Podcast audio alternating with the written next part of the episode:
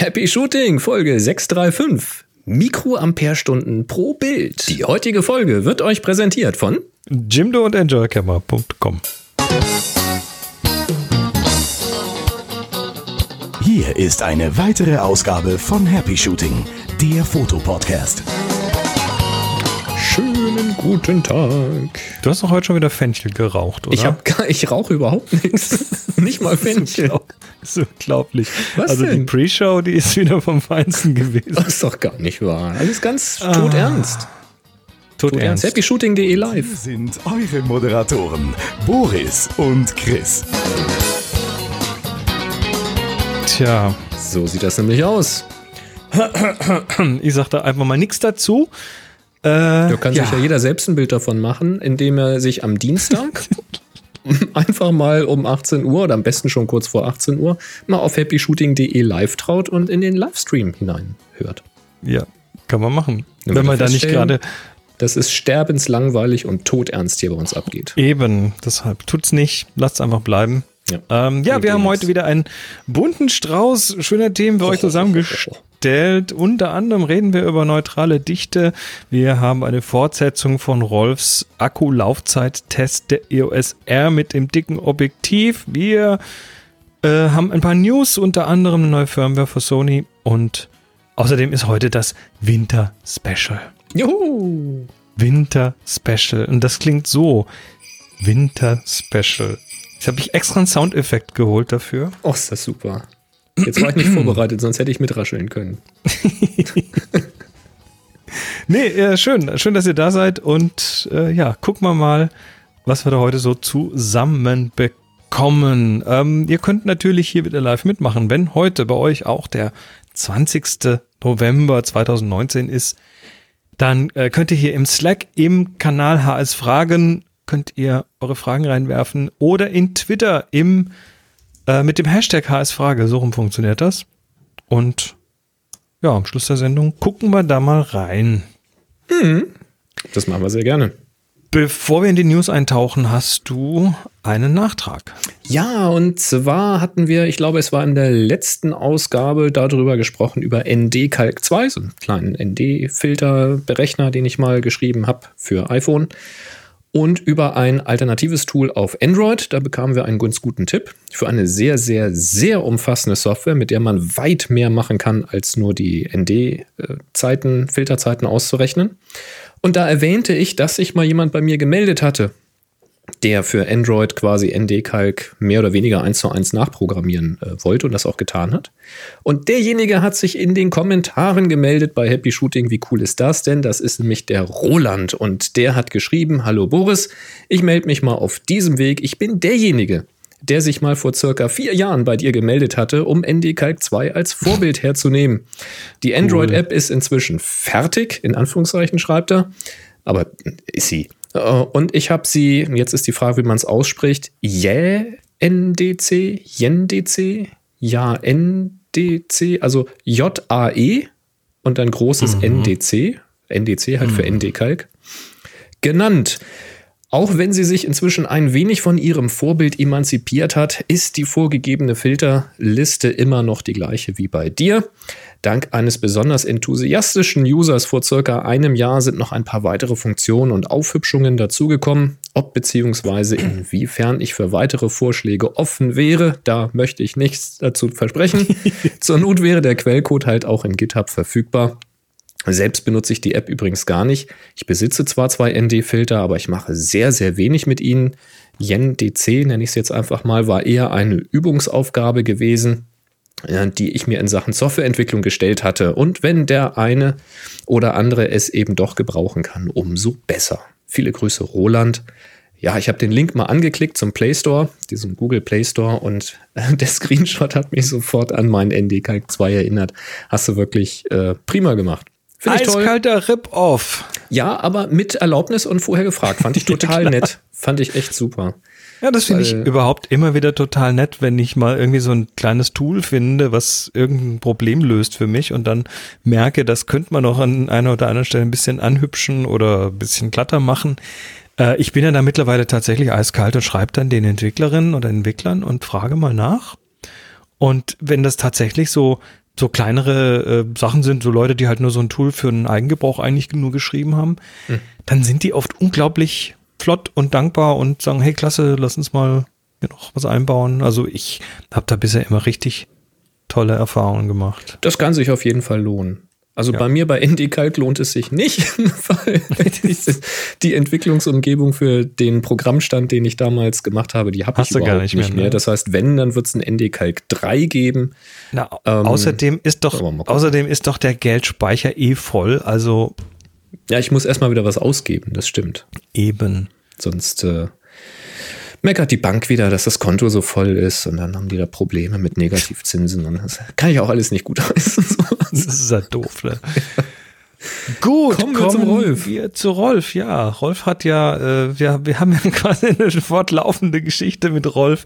Äh, da ging es um das Thema, ob das äh, 24 bis 240er Objektiv auf der EOS R ähm, Probleme sorgt und speziell äh, die, die Akkulaufzeit reduziert.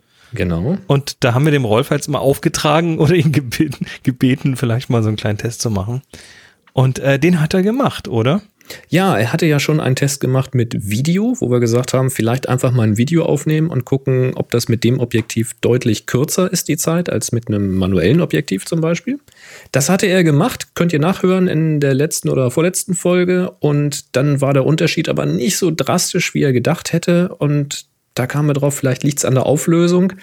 Ähm, Video, ne? weniger Auflösung, weniger zu korrigieren unter Umständen oder schneller zu machen.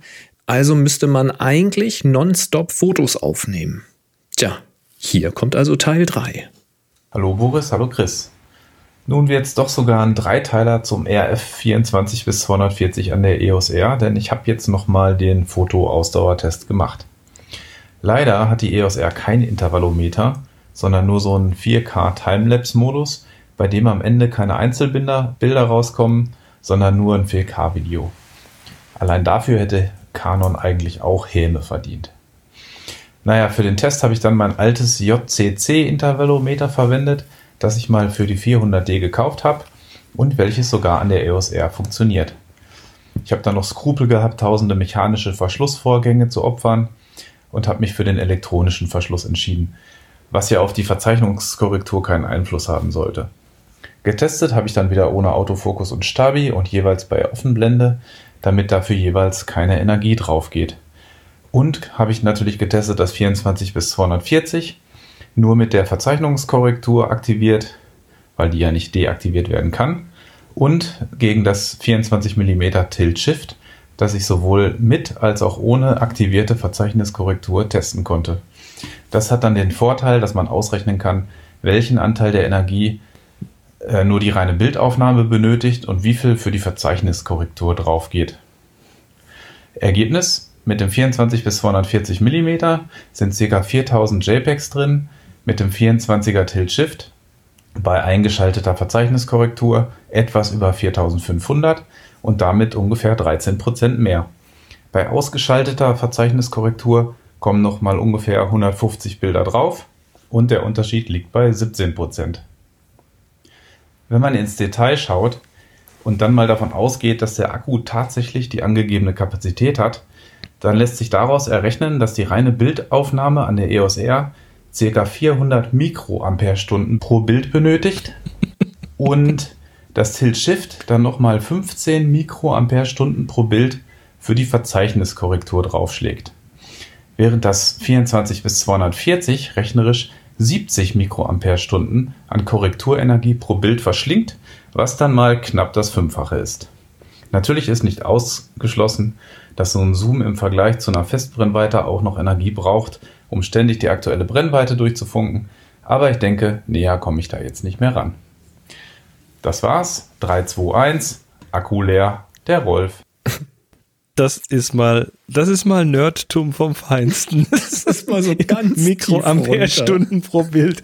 Ist ja geil. Ja. Ja, also ein ordentlicher Unterschied. Aber es zeigt sich, da ist wirklich ein Unterschied und der ja. ist spürbar. Das ist nicht so, hm, ja, wenn man ganz genau hinguckt, dann merkt man das vielleicht, sondern ich sag mal, selbst jetzt ohne das nachzumessen, 4000 Bilder gegen viereinhalb beziehungsweise über, über 4600 Bilder, das ja. ist ein Unterschied. Das macht sich bemerkbar. Es gibt Kameras, die schaffen mit ihrem Akku nicht mal 600 Bilder. Ähm, also insofern, das ich bin, ist ordentlich. Ja, also äh, das ist dann unter, was ist das ist das Interessante, dass es da einen Unterschied gibt, das war ja anzunehmen. Aber dass er, er das jetzt probiert hat und tatsächlich gemessen hat, ja. ähm, das macht es halt greifbar. Ja, und, und vor allen Dingen bist du, bist du beim Argumentieren einfach vorne, wenn du, wenn du die richtigen Fakten hast. Wenn du halt, äh, wie er es jetzt gemacht hast, dann das auf den Speicherbereich mal runterbrichst, dadurch, dass du ja eine Vergleichsmessung mit einem manuellen Objektiv hast und rechnest dann mal den Stromverbrauch aus, den äh, die, die Aufnahme dann tatsächlich benötigt, wo er dann sagt, da ist er beim Fünffachen mit dem, mit dem Zoom-Objektiv. Ja, das ist, äh, das ist ganz ordentlich. Also da wird tatsächlich ganz offensichtlich die CPU doch kräftig benutzt. Und das mit Sicherheit, obwohl es ein hochoptimierter Baustein sein wird für diese Korrekturen, für diese Bildbearbeitung. Also dürfte da wirklich was dran sein, was Canon gesagt hat, dass da bestimmte Features mit diesem Objektiv abgeklemmt werden, weil sie sonst den, die, äh, den Prozessor zu groß, zu hoch belasten würden. Das wird also wahrscheinlich einer der Gründe sein. Der wird da wahrscheinlich wirklich irgendwo am Ende tänzeln seiner Leistungsaufnahme oder Leistungsfähigkeit. Oder aber die Verzeichniskorrektur benutzt eben Kanäle in diesem Chip, die eben bestimmte Funktionen ebenfalls benutzen würden und das kann nicht parallel laufen. Das wäre mhm. natürlich auch noch eine Alternative. Aber ich denke, das ist so mal nerdig genug, Rolf. Äh, Hammer. Äh, also danke, Rolf, dass du das gemacht hast. Das äh, ist ganz cool. Im Slack hier geht es schon los mit, das wäre ein, wäre, wäre ein Artikel bei Peter Pixel wert. Mhm. Ähm, das würde da super reinpassen. Absolut, ja. Da gehört er also, eigentlich hin. Ja. Ähm, und äh, übrigens die Häme zum Thema kein Intervallometer auf der, in der EOS R, das, äh, da bin ich bei dir. Also ja. das geht ja gar nicht. Also das Canon, fühl dich an dieser Stelle mal kräftig gehemmt. Das geht gar Oder nicht. Oder braucht das vielleicht auch zu viel Batterie? Ach komm, es ist ja einer drinne. Also der Witz ist ja, es ist ja einer drinne, aber nur ja, in der 4K-Video Timelapse-Funktion.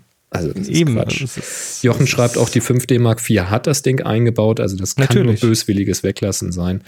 Wobei, wobei selbst bei der 5D Mark IV ist es, ist es echt Panne implementiert, weil wenn der mal läuft, mhm. wenn du so alle drei Sekunden ein Bild machst, äh, weißt du, wie du dann anhältst? Ja, ausschalten.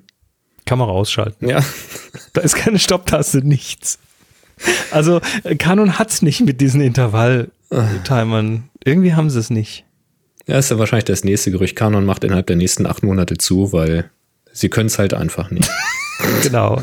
Erst Olympus. Beweis EOS R. Siehe Dreiteiler von Rolf. Ah, gut, Ach, äh, schließen wir das Thema mal ab. Also Rolf, danke nochmal. Das Absolut. war allerfeinste Sahne. Super. Ja, wirklich genial.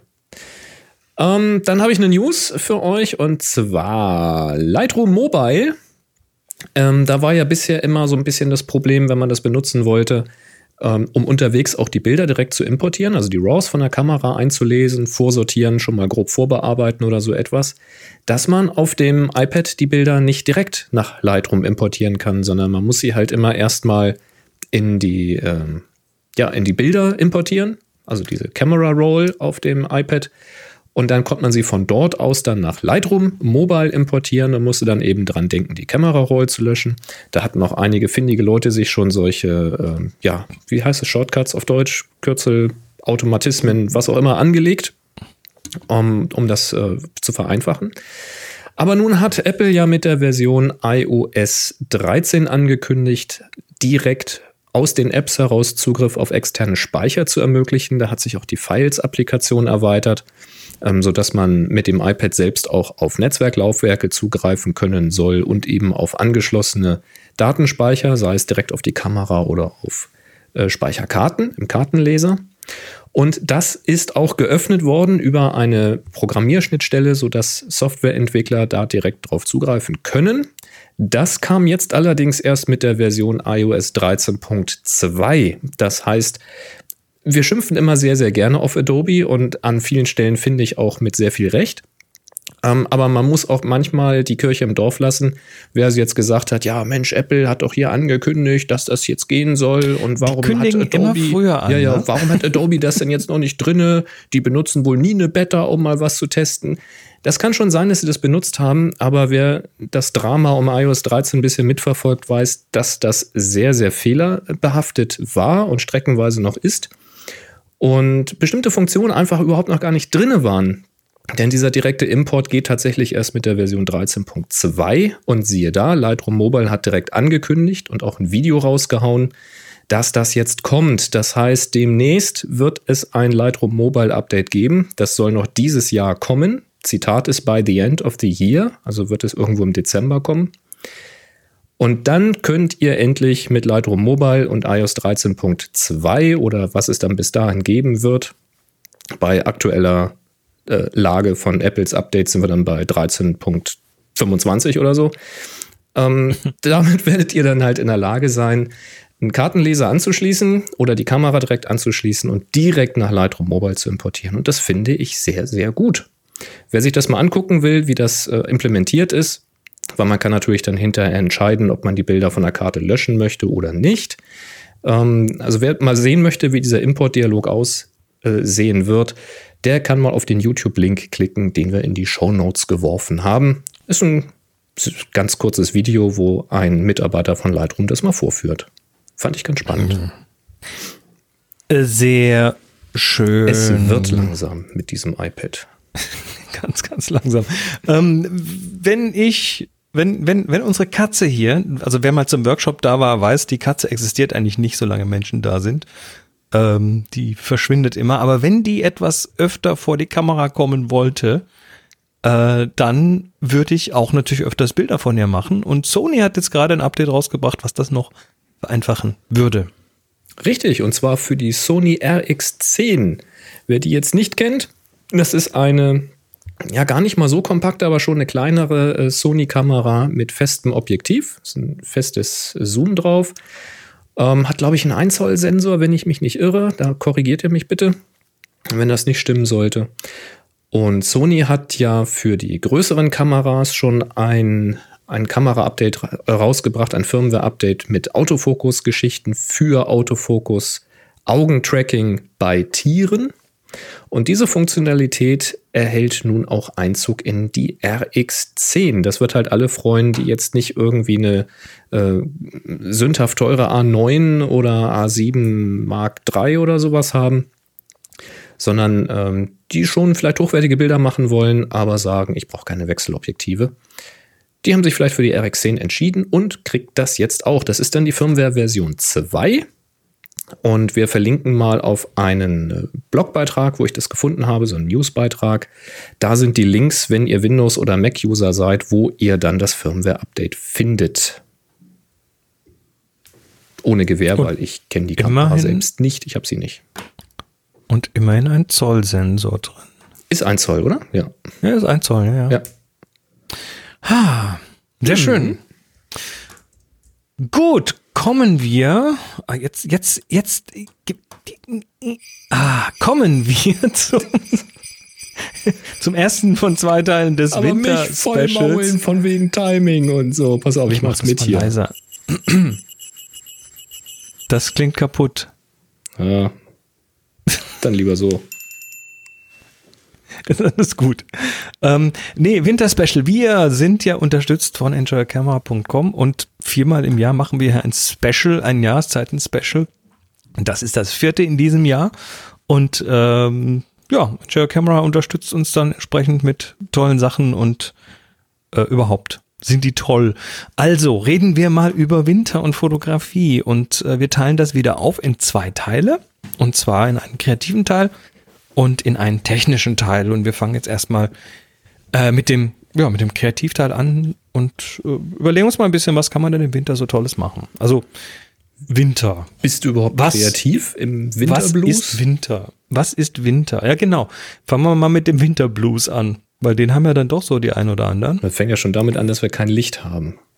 Naja, das Licht wird halt weniger, ist ein bisschen grauer und ähm, dann ja, muss man sich schon so ein bisschen mehr in den Arsch treten, Irgendwie um auch tatsächlich rauszugehen. Es ist kalt, ungemütlich. Also ich bin, ich bin heute wieder unterwegs gewesen, ähm, bin auf der Landstraße gefahren und hier äh, draußen war es grau und kalt, aber auch neblig. Ist noch kein Schnee jetzt, aber Ja. immerhin ist es mal irgendwie so, es wird, es wird langsam so ein bisschen interessant, was das Visuelle angeht. Klar, das ist jetzt kein karibischer Sonnenschein, aber es, es ist im Prinzip auch jetzt schon mit so Nebel eine weiße Landschaft. Also du hast äh, einfach eine Reduktion, du hast Minimalismus da draußen.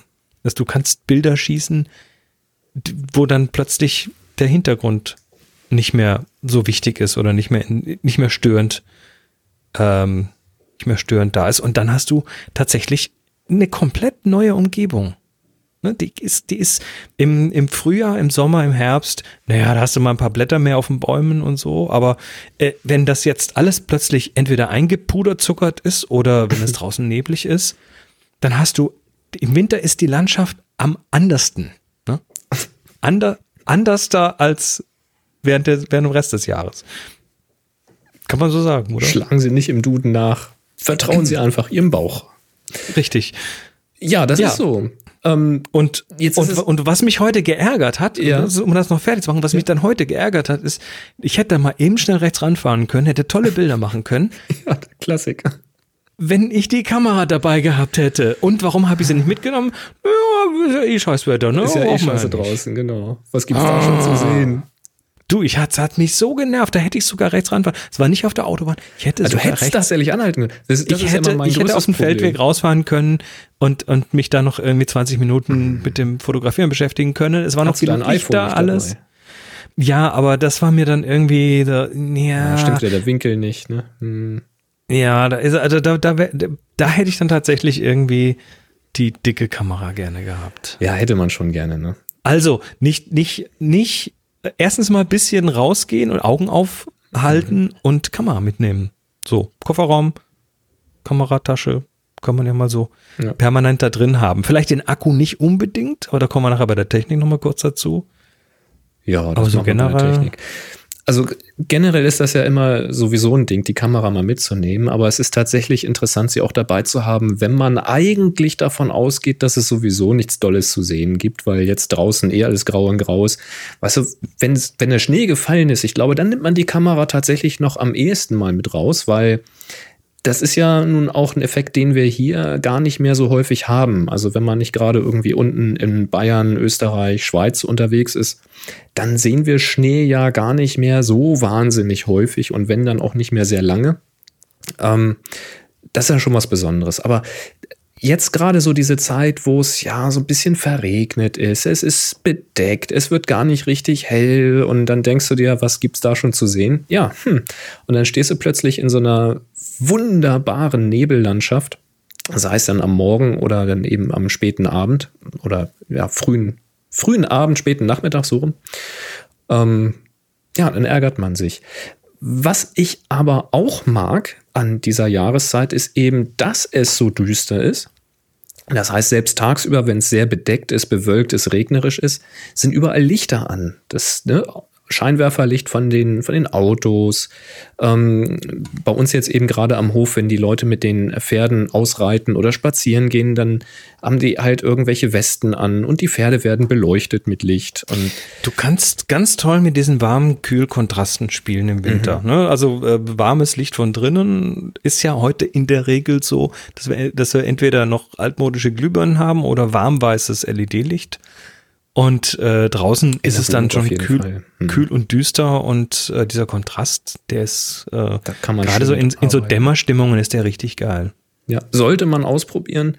Und eben auch so diese Momente, wenn ähm, ja Leute sich noch im Scheinwerferlicht von dem, von dem Auto unterhalten, weißt du, bevor sie ähm, endgültig angekommen sind oder bevor sie losfahren, passiert das relativ häufig. Also bei uns auf dem Dorf zumindest. Ich weiß nicht, wie es in der Stadt aussieht. Aber dass das Scheinwerferlicht schon an ist und in dem Scheinwerferlicht sind Personen zu sehen oder Tiere zu sehen oder Dinge zu sehen, Reflexionen zu sehen. Und da mal so ein Auge drauf haben, so wo ist das Licht, wo ist eben kein Licht, wo sind Silhouetten, wo ist Streiflicht. Ähm, und dann einfach mal den ISO ruhig auch mal anknallen, wenn es sein muss. Und äh, ja, die Situation nutzen und mit dem verfügbaren Licht einfach mal ein paar spannende Aufnahmen zu machen. Kai meint übrigens gerade, dass man so eine analoge ja auch immer im Kofferraum liegen haben kann. Also wer jetzt Das sagt, okay, wegen den Batterien will ich dann meine digitale nicht. Ähm, ja, irgendwas analoges. Mein Vater hatte früher immer im Handschuhfach eine, eine Knipse. Hatte So man früher wegen. Unfälle und so, ne? Hatte man immer eine Nicht mal Kamera. deshalb, sondern einfach so, weil er halt immer Sachen gerne dokumentiert hat. Okay.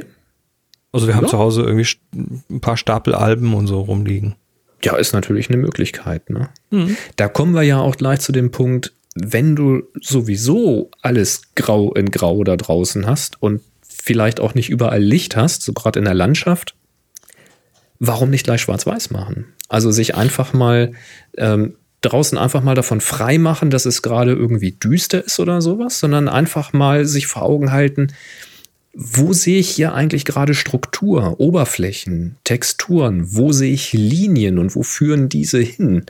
Kann ich das Bild vielleicht mal anders gestalten, als ich das bisher aufgenommen habe? Weil bisher wollte ich immer, ja, eine schöne Landschaft, alles drauf oder irgendein bestimmtes Detail. Vielleicht kann ich das jetzt noch feiner äh, fassen und kann sagen, okay, hm, der Himmel gibt nicht viel her, das ist einfach nur eine triste, geschlossene Wolkendecke warum mache ich die nicht mal ganz prominent ins Bild und suche mir irgendein ein kleines Detail in der Landschaft ganz unten, ein einzelner Baum, ein einzelnes Auto, ein einzelnes Tier, eine Person, setz die mal ganz unten an den Bildrand dran, so richtig comicartig, spiel mal so mit negativen Raum, mach das Ganze in schwarz- schwarz-weiß mit einem hohen Kontrast, vielleicht sogar, vielleicht sogar in die leichte Überbelichtung reingehen. Ähm, das passt ein was? bisschen zu dem, was du gesagt hast mit Aufräumen. Nur wenn du keinen Nebel hast, ne, kannst du auch den Himmel nehmen. Ne?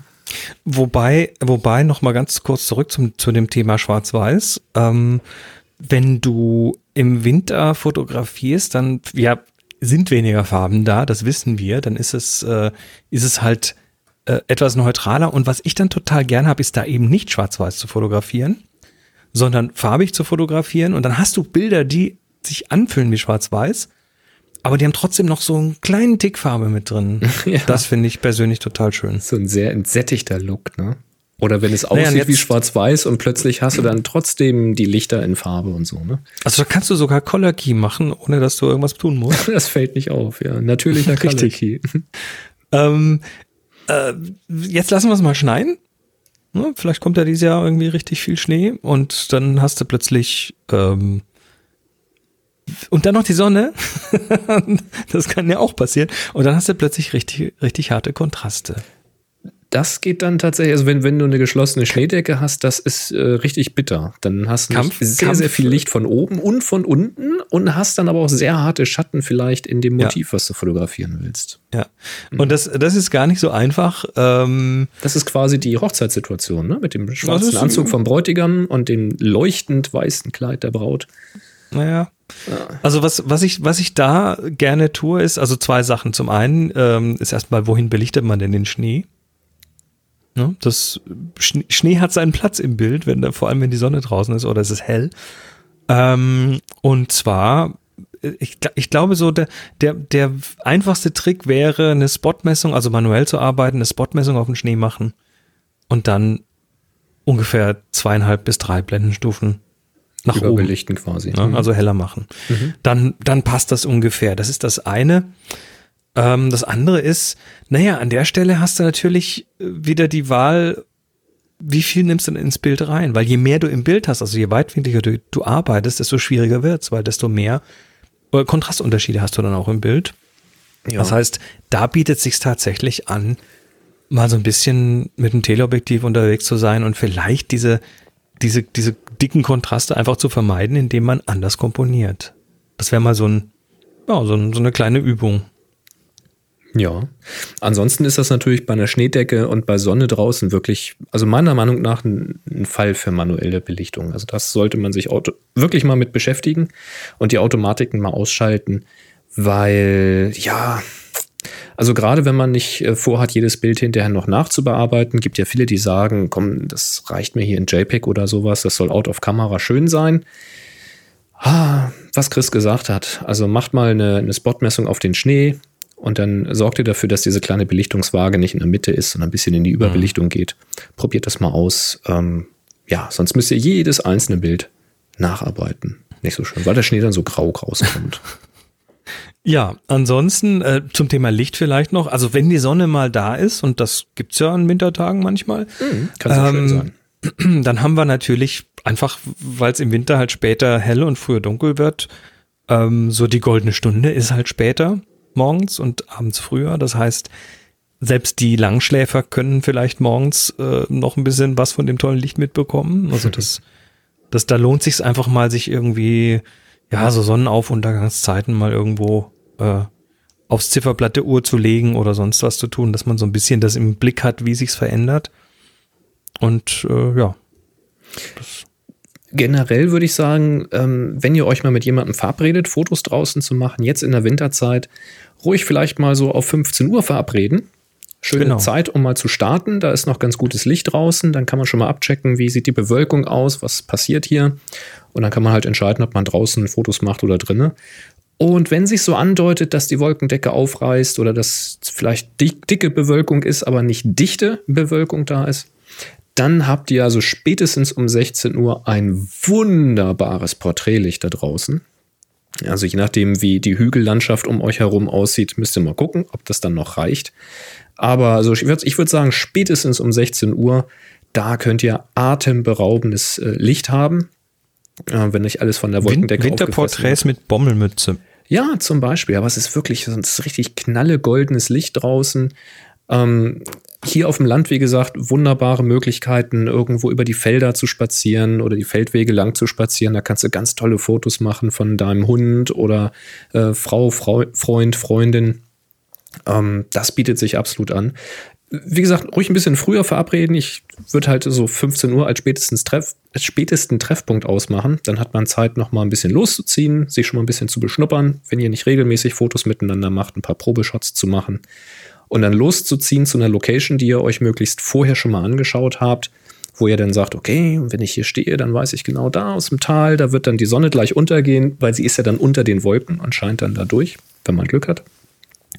Und äh, ja, das bietet sich an. Das sind halt so Gelegenheiten, da musst du im Sommer tatsächlich irgendwie, da triffst du dich dann um 21 Uhr oder sowas. Das ist irgendwie völlig irre. Oder triffst dich halt um 8. Ähm, aber ja, das ist, also heute zum Beispiel, als ich äh, Feierabend gemacht habe, das war kurz nach 16 Uhr heute.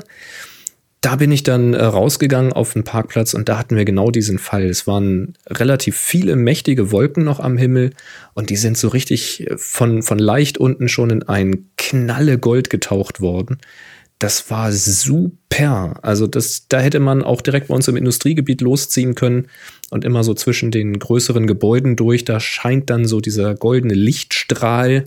Davor und dahinter ist alles in so einem, ja, in so einem kalten Blau, in so einem Schatten halt getaucht. Also da kriegt man super Farbkontraste hin und hat ein ganz, ganz tolles Porträtlicht. Absoluter Tipp. Ja, ansonsten, so was Motive angeht, also Nebelreduktion, Schneereduktion, äh, Reduktion ist wirklich so ein zentrales Thema für mich im Winter. Hm. Ähm, du hast ja, hast, hast ja auch eine Reduktion zum Beispiel, dass die Bäume keine Blätter mehr haben, ne? sowas. Also nimmt ja Komplexität aus dem Bild raus. Ähm, was natürlich jetzt im Winter auch kommt, ist, ne, die Leute fangen an, ihr Zeug mit Lichtern zu schmücken. So oh, ja. auf Weihnachten hin. Ne? Da hast du dann plötzlich wieder alle Lichterketten und äh, punktförmige Lichtquellen in der Unschärfe im Bokeh. Da ja. geht dann wieder die Posts auf den verschiedenen Blogs los, von wegen, was macht schöneres Bokeh an Weihnachten. Ähm, ja, und ich sag vielleicht einfach mal ein Stativ verwenden. Ähm, Langzeitbelichtung machen und die Blende schließen. Also ruhig mal wirklich Blende 16, Blende 22 richtig zumachen, lange belichten gucken, und dann wie das lauter Sternchen werden und so. Genau, lauter Sternchen ins Bild rein. Oder lauter Herzchen, man kann sich ja Blenden basteln, oh, ja. vorhalten und so. Also wer da gibt es ganz viele Möglichkeiten. Wer das nicht weiß, wie das geht, einfach mal eine schwarze Pappe nehmen und da vorne ein Muster reinschneiden, eben zum Beispiel ein Herz und das vor dem Objektiv ne, befestigen, vorne vor. Mhm. Ähm, wirkt sich auf die Schärfe, Schärfe nicht weiter aus. Äh, mit dem Weitwinkel geht es nicht so gut. Also je weitwinkliger, desto blöder wird das. Also es sollte schon irgendwas ab 50 mm aufwärts sein von der Brennweite. Und dann seht ihr in der Unschärfe das Bokeh in der Form, was ihr vorne ausgeschnitten habt. Ja, ähm, was natürlich dann auch, also äh, ich sag mal, was natürlich so, so der Klassiker ist bei vielen Lichtern, Weihnachtsmarkt, Weihnachtsbaum, ist natürlich auch mal ein bisschen beim, bei längeren Belichtungen rumzoomen. Da kriegt man dann interessante Streifen und Sachen drauf. Ja, Spuren. Mhm. Und was bei der, bei der großen Kälte, die dann vielleicht auf uns zukommt, auch noch gut funktioniert, sind so Eisgeschichten. Da hast du natürlich ähm, plötzlich irgendwo, also ich, erinnere mich an eine Situation, das ist schon, oh, das ist schon eine ganze Weile her, da war ich irgendwie bei einem Freund und die hatten hinten auf der Terrasse so ein Wasserfass, ne, wo, wo dann aus dem, aus dem, aus der Dachrinne irgendwie das Wasser reinläuft für den Garten. Und da war es Winter und dann schwamm auf diesem Wasserfass irgendwie so eine drei, vier Zentimeter dicke runde Eisplatte. Und dann haben wir damit einfach mal irgendwie eine halbe Stunde gespielt, durchfotografiert, drauf reflektiert, äh, verschiedene Hintergründe probiert und ähm, das war natürlich so mit Spiel mit Licht und Farben Mhm. und der Transparenz. Äh, ist total schön, ist total klasse. Selbst, selbst als Rahmung kann man sowas verwenden. Stell dir vor, du hast da eine ähm, ähm, keine Eisplatte, sondern irgendwie ein Eishufeisen, ne? Das ist nicht ganz geschlossen in der Mitte und plötzlich hast du ein Loch, wo du durchfotografieren kannst. Also kannst unglaublich schöne, interessante Sachen machen. Ähm, ich sehe das auch immer, also wir, wir im, im Februar geht's ja wieder an den Baikalsee. Sind übrigens noch zwei Plätze frei, glaube ich. Also wer Interesse hat, melden. Ähm, da hast du, da hast du Eisskulpturen, die natürlich da entstehen. Da fällt, da fällt dir einfach die Krone runter. Das ist so dermaßen faszinierend, was du, was du da mit dem Eis tun kannst, von Eishöhlen, wo es von der, von, vom, von oben tausend kleine Zapfen hängen, äh, bis zu Eislöchern, wo irgendwelche Taucher äh, unterm Eis durch, durch die Gegend tauchen und so. Also da gibt's unglaublich abgefahrenes Zeug. Also Eis ist für mich einfach so. Da freue ich mich drauf. Übrigens auch auf das Eis hier, ne? Nicht nur, nicht nur in Sibirien. Ja, da ist halt besonders viel davon. Ne? Drei, drei Meter dick und 800 Kilometer lang oder so, ja. Aber das ist ja zum Thema Motivsuche. Wenn du bei Eis bist, das ist ja jetzt auch wieder so die Zeit, wo so die äh, künstlichen Eisbahnen eröffnen in den Städten, wo man dann äh, Schlittschuh fahren kann und sowas. Und da kann man zum Beispiel auch schöne Motive machen, weil die sind auch immer gut beleuchtet, streckenweise auch punktuell nur beleuchtet mit buntem Licht. Und wenn man da eben mal nicht in die Überbelichtung reingeht, sondern eher in die Unterbelichtung, also so, dass man äh, das, was von den Spots angestrahlt wird, sauber belichtet hat und die Schatten ruhig wirklich ins tiefe Schwarz absaufen, dann kriegt man da auch ähm, ja, sehr schöne Motive hin mit ähm, ja so mehr oder weniger anonymen Figuren und Köpfen, die eben in dem Licht tanzen, sag ich mal, oder da beleuchtet werden. Oder mal in eine tiefe Position gehen und tatsächlich nur die Kufen fotografieren mit einer etwas längeren Belichtungszeit oder leichten Mitziehern, sodass du so leichte Unschärfen reinkriegst. Ähm, das sieht dann auch sehr dynamisch aus. Also da kann man mal mit rumspielen. Und das Eis reflektiert halt dann auch, ne? Die Lichter. Das sieht auch sehr schön aus. Mhm. Ja, ähm, schließen wir das mal ab. Der Kreativteil vom Moment hier vom Winterspecial. Wunderbar. ich, ich liebe diesen Jingle. Ähm, ja, aber noch ganz kurz hinten dran, wo wir gerade dabei sind. sind ja. Eben, ich bin äh, kürzlich mal äh, über ein Video gestolpert und zwar ist das eine Fotografin, die heißt Christina Makeva. Das mhm. ist, ähm, ich vermute eine Russin, bin mir aber nicht ganz sicher. Und ähm, die fotografiert am Baikalsee, aber nicht irgendwie so, wie wir es machen, ne, rumfahren und tolle Sachen gucken, sondern die baut Sachen. Sie nennt das irgendwie Magical Realism. Okay. Also auf dem gefrorenen Baikalsee ähm, bringt sie dann Models mit und Props und Outfits und arbeitet dann mit Farben, mit, also da, die, schaut euch einfach mal diese, diese Bilder an auf dem Blogbeitrag, äh, den wir verlinken. Äh, und dann vielleicht noch das Video dazu. Allein diese Bilder ist äh, völlig abgefahrenes Zeug, wie, wie sie da quasi die, ja, so diese, diese Eisgeschichten äh, mit den, mit, mit, mit fallendem Stoff integriert oder mit großen weißen Bällen, die dann sich in diesem Eis reflektieren, weil das ist, das ist ja spiegelglatt, ne? Das ist also. Ach, Moment, sie nimmt diese, diese Eisrisse, diese, diese spinnennetzartigen Rissstrukturen, mhm. die im Eis sind, die nimmt sie quasi als Hintergrund. Sie fotografiert hier streckenweise von oben äh, das sind teilweise sind das Bilder von Drohnen, so Drohnen das sind, äh, ja. Teilweise auch anders. Es ist, also es ist unglaublich schön integriert und oh, vor allem natürlich ja. Auch die Farbkontraste, wenn du das Bild mit diesen vielen roten Schirmen dir anschaust. Ja, ich bin gerade schon weiter unten mit dem Das ist das rot-blauen Kleid vor dem Ja. äh, Himmel im Hintergrund. Also wenn der Ja. nicht retuschiert ist und wenn es der echte Himmel da war, dann ist das natürlich Bombe an der Stelle. Also äh, Sibirien, speziell am Baikalsee, ist tatsächlich, ähm, ich glaube, die haben 300 Sonnentage im Jahr und haben entsprechend äh, im Winter dann natürlich Wolken und die, die toll sind, aber trotzdem relativ viel Licht immer. Das ist, ja, Wahnsinn, ja. es ist abgefahren und da kriegt man auch so ein bisschen eine Idee, wie es da aussieht. Das sind auch sehr kunstvolle Kleider, die da angefertigt sind, ne? Das ist natürlich Die sind speziell dafür Wahnsinn. gemacht. Ja. Also das sind jetzt nicht irgendwie Super. Model, bring mal Klamotten mit, sondern nee, Nee, nee, wir, nee, nee, das nee, wird geplant. Das wird geplant. Da siehst du auch teilweise diese Eishöhlen mit diesen Tausenden von Eiszapfen und Ja. naja.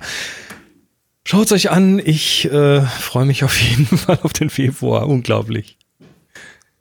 Ja.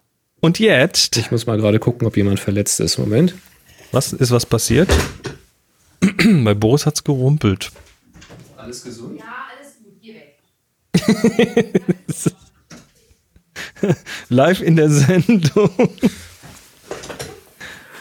Ja. Ist alles sich, gut? Ärgert sich über die Nachfrage, ich soll weggehen. Also nicht, nicht verletzt. Keine Ahnung, was passiert ist, werde ich nachher erfahren.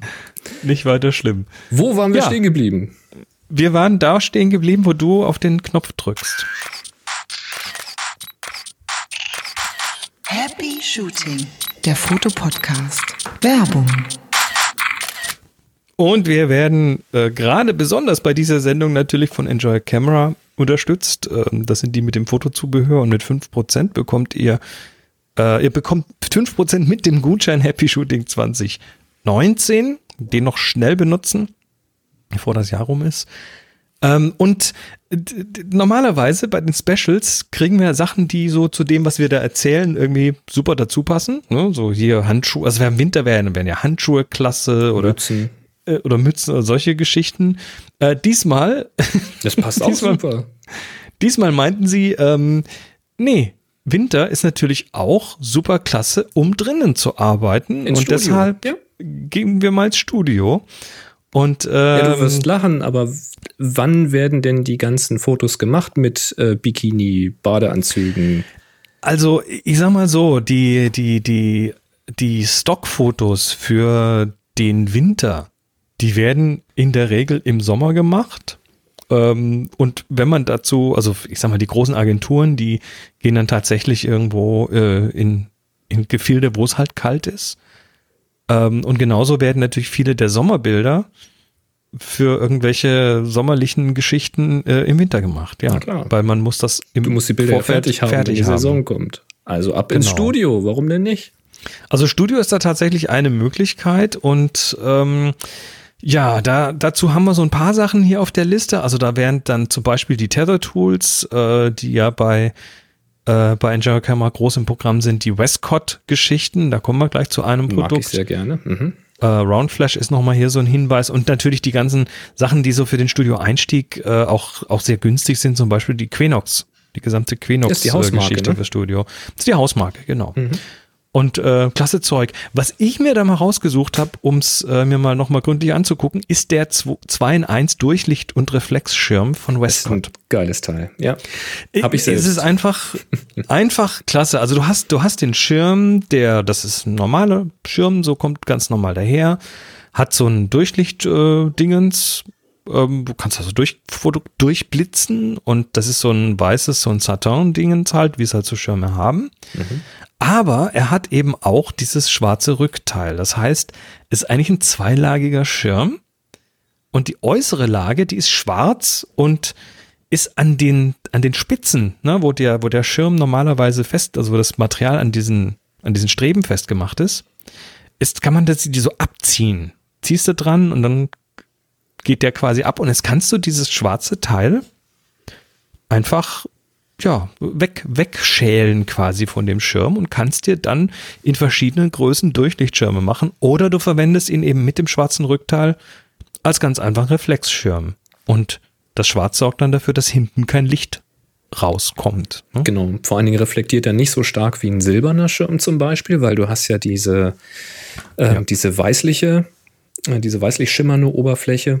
Das ist nochmal, ja, man muss es schon AB vergleichen, aber es ist eben nicht ganz so, wie soll ich sagen, nicht so punktuell, nicht so hart passt alles nicht, weil die Leuchtfläche ändert sich nicht, aber es, es, es kommt halt weniger Licht raus, sagen wir mal so, ein bisschen weniger und es verteilt sich anders. Das wird noch ein bisschen diffuser verteilt. Also das ist wirklich ein interessanter Effekt. Und ich sehe hier gerade im Slack, ob sich, äh, ob die Schirme wirklich gut sind. Ja, sind sie. Ähm, es gibt diese natürlich einzeln, also kein 2 in 1 Schirm gibt es auch. Also es gibt einfache Durchlichtschirme und es gibt natürlich die Reflexschirme. Beide haben so ihre Anwendungsfälle. Aber das 2 in 1 Ding ist halt deswegen so interessant. Das ist natürlich ein sehr spezieller Anwendungsfall, weil du musst ja die schwarze Abdeckung nicht komplett wegmachen. Man kann sie genau. auch einfach nur zur Hälfte wegnehmen und dann hast du einen halben Schirm. Wenn du jetzt äh, nur eine kleine Fläche äh, durchleuchten möchtest, und wenn du dir jetzt vorstellst, du hast links und rechts jeweils so ein 2 in 1 Schirm und du machst nur immer ein bisschen von diesem, äh, von der schwarzen Abdeckung weg, dann kann man auch ein relativ schmales äh, Licht machen mit diesem Schirm. Ja. Das lässt sich das nicht so präzise steuern wie mit einer Softbox, ist dafür aber auch relativ schnell aufgebaut und vergleichsweise günstig. Genau, also das Ding kostet in der 109 Zentimeter Durchmesser-Variante, was schon ordentlich groß ist, 40 Euro knapp. Mhm. Ähm, ja, ist auch gut gebaut, also diese, diese Querstreben ja. sind aus Fiberglas, also das Ding ist schon echt stabil. Das ist schon ganz gut. Die sind tatsächlich ein bisschen teuer, also zum einen muss man sagen, das ist Westcott und zum anderen sind die halt ja, doppelt zwei Schirme gefaltet. Einem, ne? Ja, sie sind doppelt, es sind, der ist ja der doppelt gefaltete hier, ne? Nee, ist er nicht. Müsste Oder? er, müsste er sein bei dem Preis. Nee. Der müsste doppelt gefaltet sein. Also es gibt sie als doppelt gefaltet. Müssen wir mal gucken, weil dann sind sie mich extrem kompakt, weil ich habe diese doppelt gefalteten genommen. Ähm, die sind so ein bisschen wie so ein Knirps gefaltet und äh, passen dann in den Trolley mit rein, weißt du? Ich meine, dass das nicht die Doppelfaltversion ist. Aber schaut es euch um, die haben genau, da mehrere Produkte. Mhm. Auch in verschiedenen Größen und so weiter. Ähm, ja, und wir verlinken mal alles, was, was wir hier erzählt haben, also auch die Tether Tools, die in den Roundflash und die Quenox Produkte vor allem, die wollen wir euch ans Herz legen äh, verlinken wir natürlich in den Shownotes und sagen nochmal herzlichen Dank, Enjoy Your Camera und wenn ihr was bestellt, benutzt unbedingt den Gutschein Happy Shooting 2019 und dann kriegt ihr 5%. Jawohl.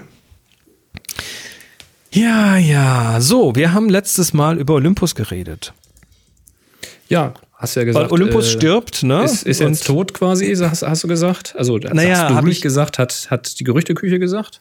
Genau, hat die Gerüchteküche gesagt. Ähm, es kam jetzt und, dann habe ich ja ich gesagt, ähm, ich will das nicht glauben. Und dann hab, haben wir auch so ein paar Artikel gehabt. Die hat uns der, der Kai über den Zaun geworfen äh, zu genau diesem Thema. Und da bin ich dann auch relativ äh, schon eher auf der ja, auf der Seite von, von den Zweiflern an dieser Aussage, dass äh, Olympus stirbt, weil tatsächlich hat das doch äh, das Kamerabusiness für Olympus und speziell für deren Medizinsparte ein eine sehr große strategische Bedeutung. Das heißt auch, da geht es um Stückzahlen von Sensoren und so weiter, ähm, weil halt die Stückzahlen bei den Kameras stattfinden und nicht bei den anderen Devices. Ja. Und, und du stehst ganz anders da, wenn du, wenn du Sachen einkaufst, wenn du entsprechende Stückzahlen abnehmen kannst.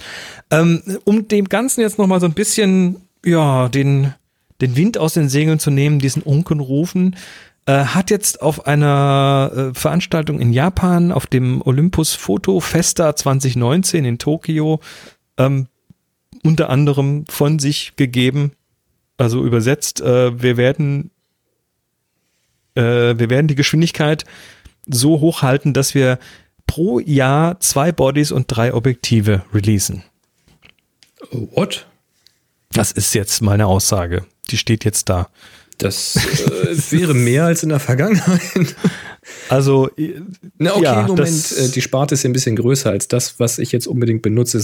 Sie reden jetzt ja von Bodies und das muss jetzt ja nicht zwingend ein Body mit Wechselobjektiv sein, richtig? Es kann auch was anderes sein, ist egal. Auf jeden Fall äh, ist die Aussage ziemlich deutlich. Ähm, nix da hier, wir haben, wir, wir ziehen, wir ziehen äh, mal mindestens so weiter wie bisher. Hm. Und ähm, ja, das äh, kam übrigens über 43 Rumors, 4, 3 Rumors kam das rein. Ähm, und wir haben es mehrfach von verschiedenen Leuten geschickt bekommen. Also Olympus tot, jetzt wahrscheinlich totgeglaubte, äh, totgesagte, leben länger. Ja, ja finde ich gut. also äh, die sollen bitte bleiben, weil ich finde sie Ich meine, das ist natürlich immer, wenn man so ein Gerät selbst besitzt, hat man einen ganz anderen Blick auf diese Marke. Aber ich finde sie tatsächlich sehr wichtig, weil sie halt so ein Segment neben APS-C ist, was ich tatsächlich sehr interessant finde. Der Sensor ist etwas kleiner als APS-C, aber das ist fast vernachlässigbar. Aber es ist halt im Gegensatz zu den APS-C-Kameras haben sie tatsächlich sehr, sehr kompakte Geräte, sei es in der Pen-Serie oder in der OMD-Serie. Und du hast eben die Möglichkeit, wenn du den, das Tele brauchst, da sehr kompakt, aber mit hoher Qualität zu arbeiten. Das ist schon extrem angenehm. Das wäre blöd, wenn sie weg sind, weil dann bliebe im Micro Four Thirds-Bereich eigentlich ja nur noch Panasonic übrig.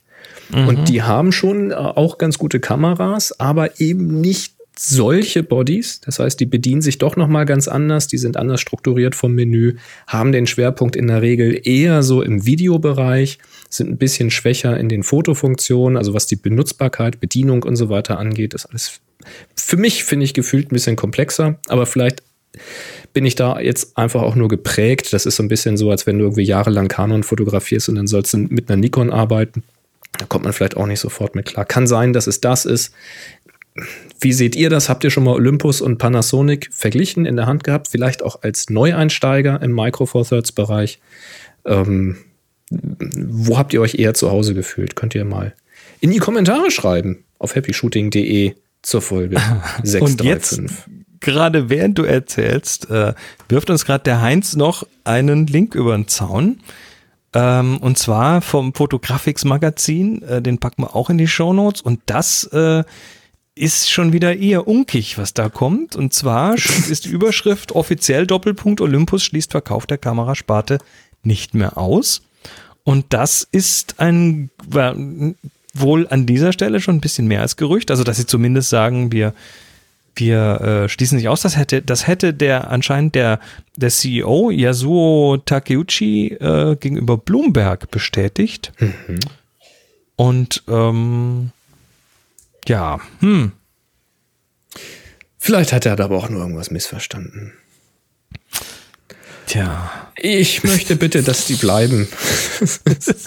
ich, ich, ich, egal was, ich es wird immer eine Gegend. tatsächlich sonst geben. nicht, was ich machen soll. Dann stehe ich ein bisschen doof da, ehrlich gesagt. Ja, erstmal hast du ja die Kameras. Ja, die, erstmal laufen die, die, weiter. Die werden auch noch ein paar Jahre gut laufen. Da wird sicherlich auch irgendwo noch Service oder sowas geben. Irgendjemand wird die auch reparieren können, keine Ahnung, aber ich weiß nicht. Du weißt, kennst das Gefühl, ne? Wenn, wenn du dann wenn du auch professionell damit arbeitest und Geld damit verdienst und weißt dann, du hast da Equipment, wo du beim Ausfall nichts mehr nachkriegst, das ist schon doof. Ist eine doofe Situation dann. Naja. Na gut, ähm, reden wir mal ganz kurz über eine Kamera, ähm, die ja, die zeitloser ist. Ähm, und zwar äh, gehen wir kurz, tauchen wir ins Analoge kurz ein, und zwar in die 4x5 Zoll Großformatfotografie. Und da ist kürzlich, das kam auch von mehreren Seiten auf mich eingeprasselt, ähm, ja, ist mal wieder was Interessantes äh, gesichtet worden. Und zwar ein Fotograf namens David Burnett. Okay. David Burnett ist äh, Sunny Burnett.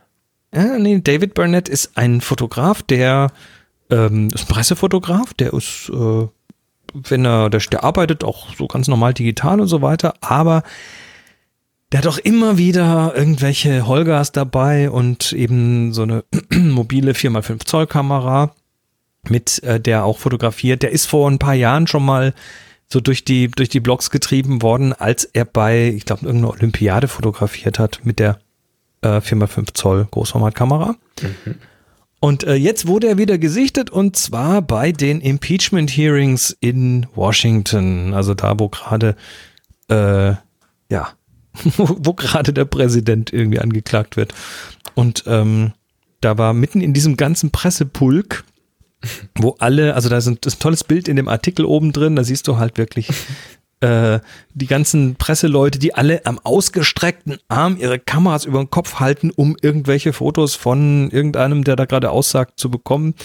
Und dazwischen steht halt David Burnett und er hat seine 4x5 Zoll Aero oder äh, doch Aero Liberator äh, dabei. Das ist eine Handheld 4x5 Zoll Kamera. Das ist, glaube ich, ein, ein Umbau von einer, äh, von einer Graflex Kamera, von der Speed Graphic mit einem entsprechenden Sucher von oben und ja, hat dann eben an diesem einen Tag da bei den Hearings, ähm, ich glaube, 16 Bilder gemacht.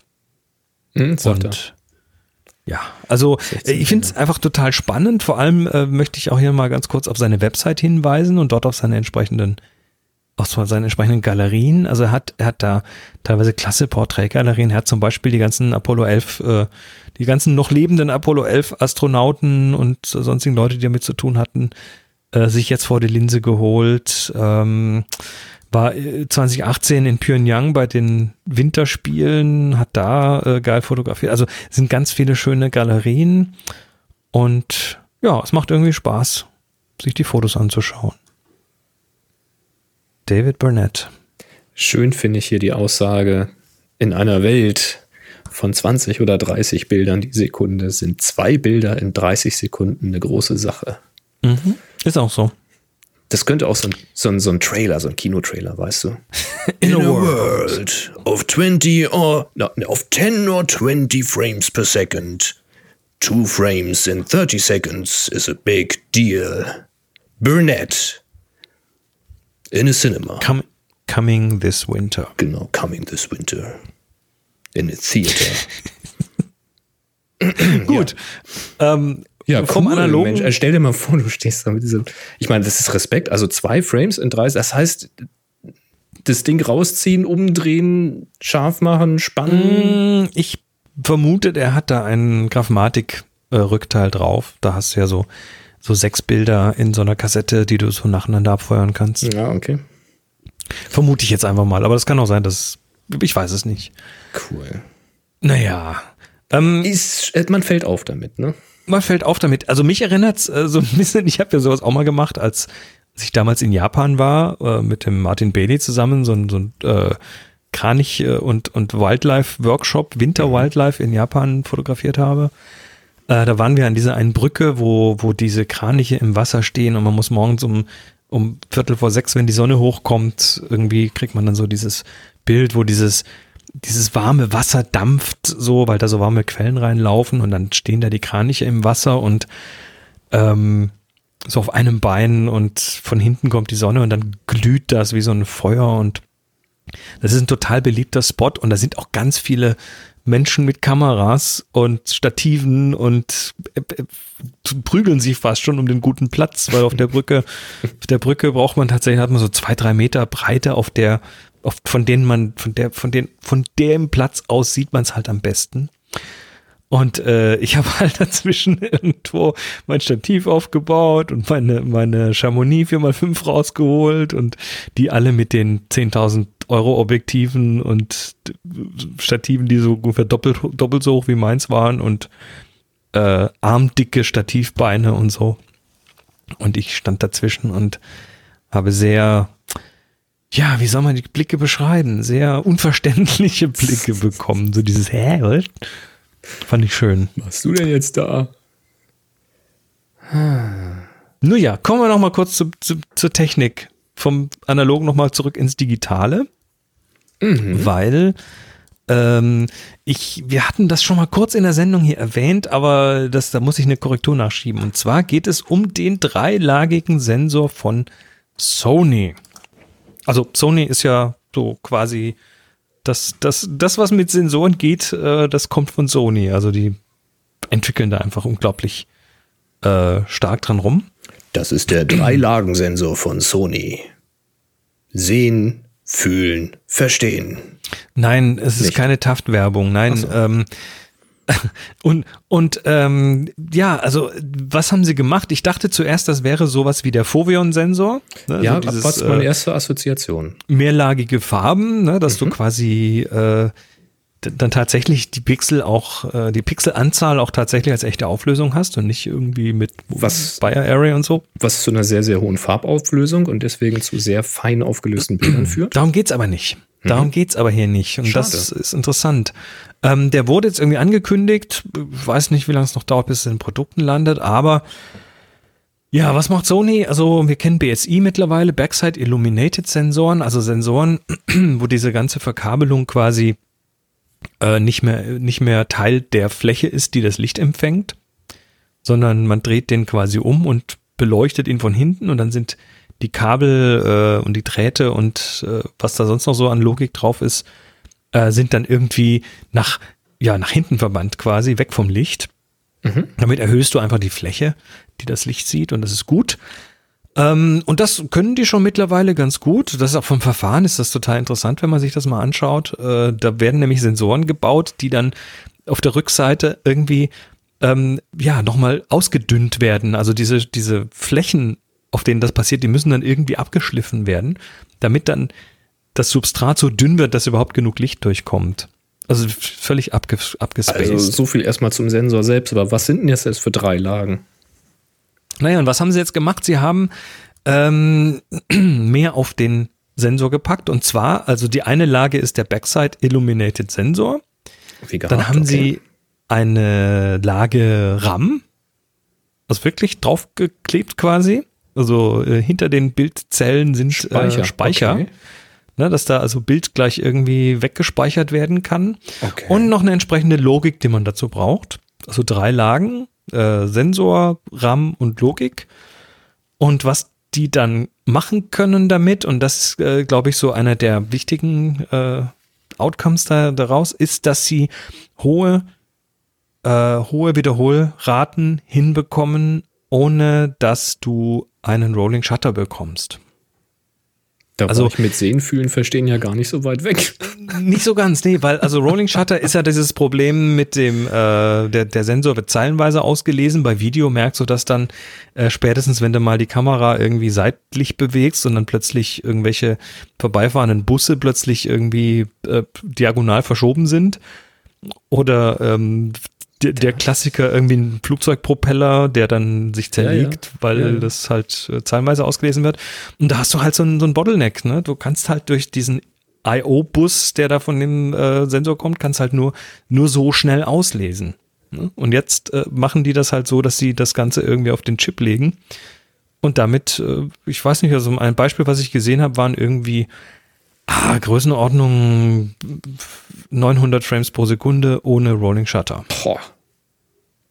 Also werden sie es wahrscheinlich so gekoppelt haben, dass der Pixel die Daten, die er aufnimmt, gleich direkt speichert. Sodass du dann hinterher, Dazwischen muss, egal, muss ja irgendwie, genau. egal wie schnell du das dann den Speicher ausliest, das, äh, der war schon vorher gefüllt. Also da entsteht dann kein Verzug mehr. Das ist ja spannend.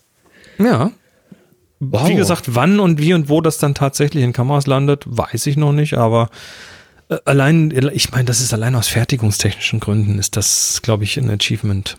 So klingt es zumindest. Ja, ich frage mich halt, ob sie noch andere Vorteile damit haben, weil es gibt ja auch diese ähm, Sensoransteuerung, wo eben der ganze Sensor auf einmal ausgelesen wird. Sowas gibt es ja auch schon in äh, Digitalkameras, um eben diesen Rolling Shutter zu vermeiden. Hat sich aber so richtig auf breiter Front in den Kameras auch noch nicht durchgesetzt. Ähm, scheint also entweder bei dem einen oder bei dem anderen noch Probleme damit zu geben, sonst würden es ja alle machen. Ne? Tja. Hm, interessant. Nun gut, ist auf jeden Fall spannend. Geht also, gibt, gibt also immer noch irgendwas Neues. Ne? Geht immer weiter. Mal wieder was Neues von Sony, tatsächlich. Tja. Interessant. Kommen wir Wo wir bei Technik sind. zum Kreativteil, äh, zum Technikteil. Ne? Winter Special, unterstützt von enjoycamera.com. Und, äh, Die Technik, die Technik, die Technik, die Ja, Technik. bleibt Weil ohne aus. Technik geht es nicht. Ähm, und äh, Punkt eins, ich gehen wir mal so ein bisschen durch. Also ähm, erstens äh, Klassiker, ne, Kalt, Batterien, das haben wir, glaube ich, hier schon hundertmal durchgekaut. Deshalb machen wir das auch relativ schnell. Also Batterien mögen keine Batterien Kälte. mögen's warm. Ja. Die können dann nicht mehr so viel Leistung abgeben und äh, warme Batterien können es besser. Deshalb werden bei Elektroautos, äh, die, die ordentlich sind, werden Batterien auch gewärmt und gekühlt, damit diese in so einem quasi in so einem Korridor sich bewegen und dann entsprechend äh, länger halten. Ähm, deshalb sterben auch so Smartphone-Akkus schneller als äh, Elektroauto-Akkus, weil die im Smartphone eben nicht gemanagt sind von der Temperatur. Ja, wobei, Äh, deshalb- ja, also das Down the Rabbit Hole. Fangen wir gar nicht erst an. Ist so.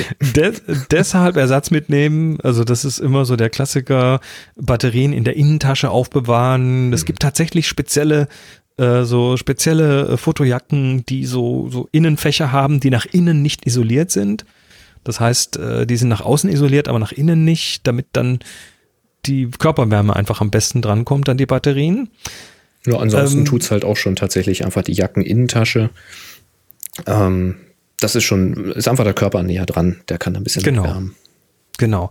Ähm, was ich gesehen habe, dass genau auch bei genau auf dieser Brücke bei diesem bei diesen Kranichen, äh, wo, wo die wo die äh, Leute dumm geguckt haben, weil ich mit der Großformat da stand, ähm, da war es so kalt und das, man musste so früh am Morgen da sein, da, dass ich dafür tatsächlich eine Daunenhose hatte und so Wärmepads, so so so Eisenpulver Wärmepads in den Schuhen. Und da habe ich einen Fotografen gesehen, der dann auch sein dickes Stativ und seine dicke Kamera da hatte und der hatte sich um den Handgriff der Kamera, hatte der sich solche Wärmepads geklebt. Also die, die, die werden durch Sauerstoff quasi aktiviert und dann machen die ein paar Stunden lang warm und ja, da hat sich quasi von außen seine Kamerabatterie entsprechend ge gewärmt. Äh, die Ja, sind und- dann auch so, und so diese Pads, die man in die, Sch- genau, die Pads, die man in die Schuhe kleben kann, die haben tatsächlich so eine Klebefläche dran und damit hat er es irgendwie Witzig. drumherum geklebt. Äh, ja, für Extremfälle ist das wahrscheinlich tatsächlich nicht uninteressant. Wir hatten ja auch hier in der Sendung mal diese Manschetten für die Objektive.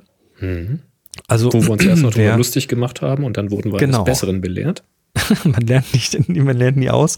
Es gibt dann, dann tatsächlich so USB-gepowerte Objektivmanschetten, falls es dann tatsächlich irgendwie zu Kondensation kommt, ähm, die man damit vermeiden kann. Gibt also, übrigens auch äh, Westen zum Anziehen, die USB gepowert sind. So, die kannst du also quasi unter deine Jacke Ja. anziehen und dann kannst du dich selbst aufwärmen. Und wenn du dann natürlich einen Akku in deine Jackentasche steckst, dann wird er auch schön warm gehalten. Habe ich jetzt auch irgendwie vor, vor einer Weile gesehen, so Wärmewesten, ja.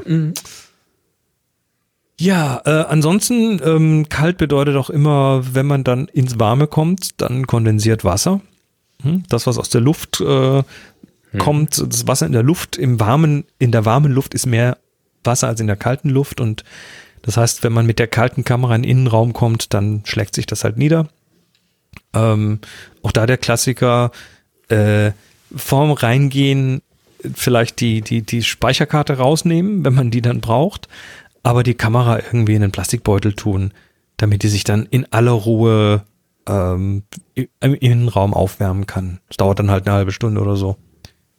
Aber Genau, und dann äh, geht man da nicht Gefahr, dass sich irgendwo auf der Elektronik dann Kondenswasser niederschlägt. Wobei, da habe ich jetzt noch nie wirkliches, noch nie ein wirkliches Problem gehabt. Nee, hatte ich jetzt. auch noch nicht, aber äh, also wenn ich irgendwie das auf einem Job machen soll und ich war jetzt irgendwie eine Stunde draußen fotografieren und es geht dann rein, dann muss ich da irgendwie sowieso dran weiter fotografieren. Dann würde ich nur zusehen, dass ich vielleicht noch ein aufgewärmtes Objektiv habe. Also vielleicht nicht mit allen Objektiven rausgehen, sondern wenn man weiß, dass hinterher drinnen weitergemacht wird und man keinen zweiten Body hat, den man drinnen aufbewahren kann, dann wenigstens ein zweites Objektiv, damit du, wenn du dann reinkommst, das warme Objektiv aufsetzen kannst weil ansonsten beschlägt dir nämlich das Objektiv und dann machst du erstmal, ja, je nachdem, wie die Luftfeuchtigkeit ist, machst du dann die nächste Viertelstunde bis halbe Stunde gar nichts, weil zweimal wegwischen und du hast wieder ein schönes milchiges Bild.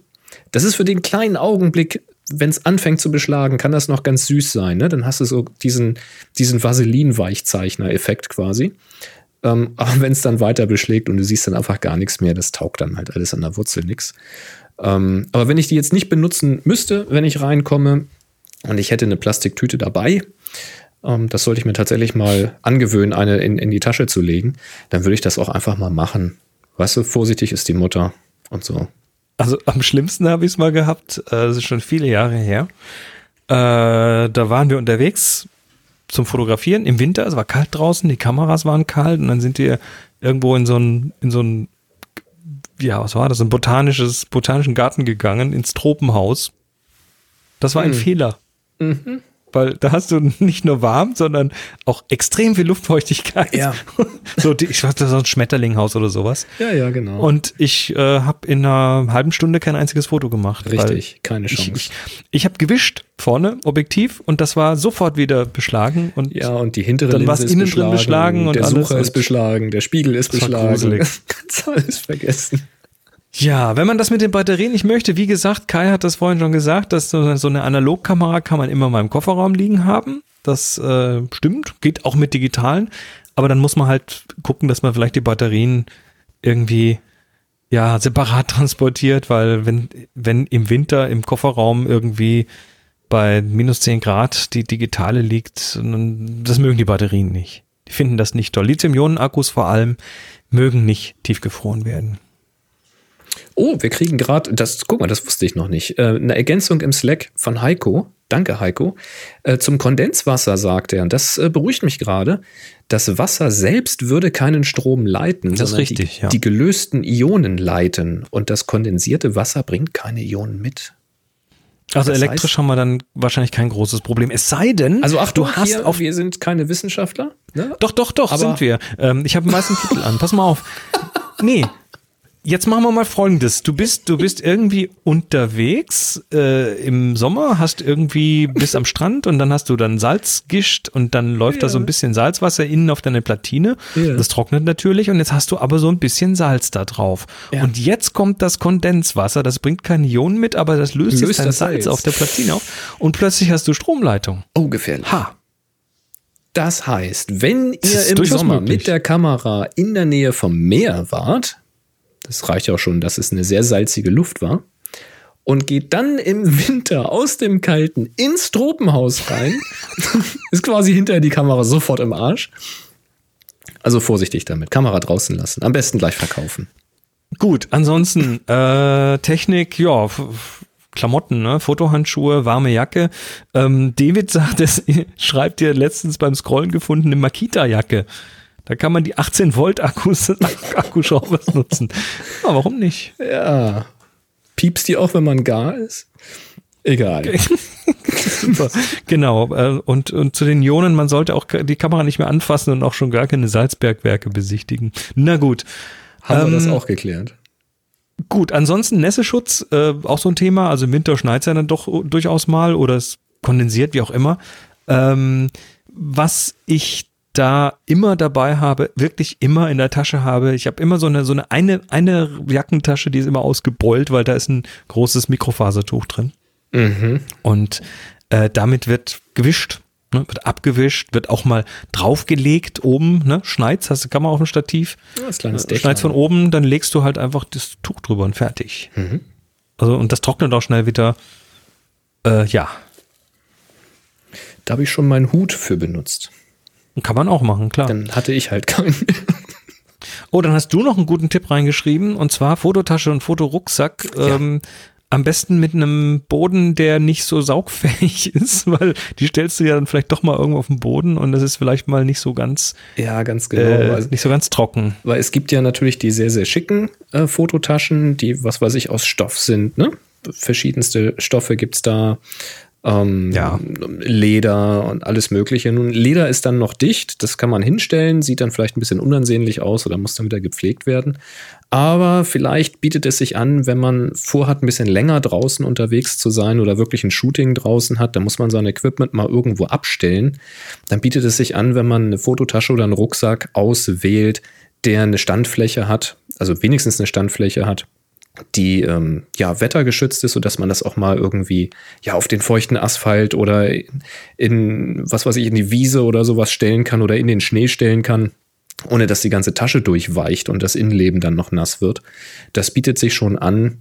Ähm, das wäre so einer der Gründe, wo ich dann sagen würde, es lohnt sich da tatsächlich noch eine, eine zweite Tasche zu haben, wenn man gerne, ja, Frühling, Sommer, wenn man da eher was Stylisches haben will. Aber wenn es dann wirklich so Herbst, Winter und wirklich nass draußen ist und man fotografiert da, dann, dann irgendwas nehmen, was man auch mal abstellen kann. Das ist einfach praktischer. David sagt, Rucksack, Rucksäcke, die man von innen oder hinten öffnet, so Flipside-Geschichten, die stellt man nirgendwo hin. Kann man natürlich auch machen. Das kann man auch machen, natürlich. Aber nicht immer willst du die ja auch umhaben. Also es hängt ein bisschen davon ab, was man fotografiert, wie man da draußen arbeitet. Aber das ist mal so ein Tipp, dass, ähm, ja, das ist mir mal sehr positiv aufgefallen bei der Tasche, die ich habe. Ja, ansonsten nochmal für die Kamera Wasserschutz, äh, Feuchtigkeitsschutz, ähm, Du- Duschhaube, ne? Klassiker. Klar, Also im Zweifel klar.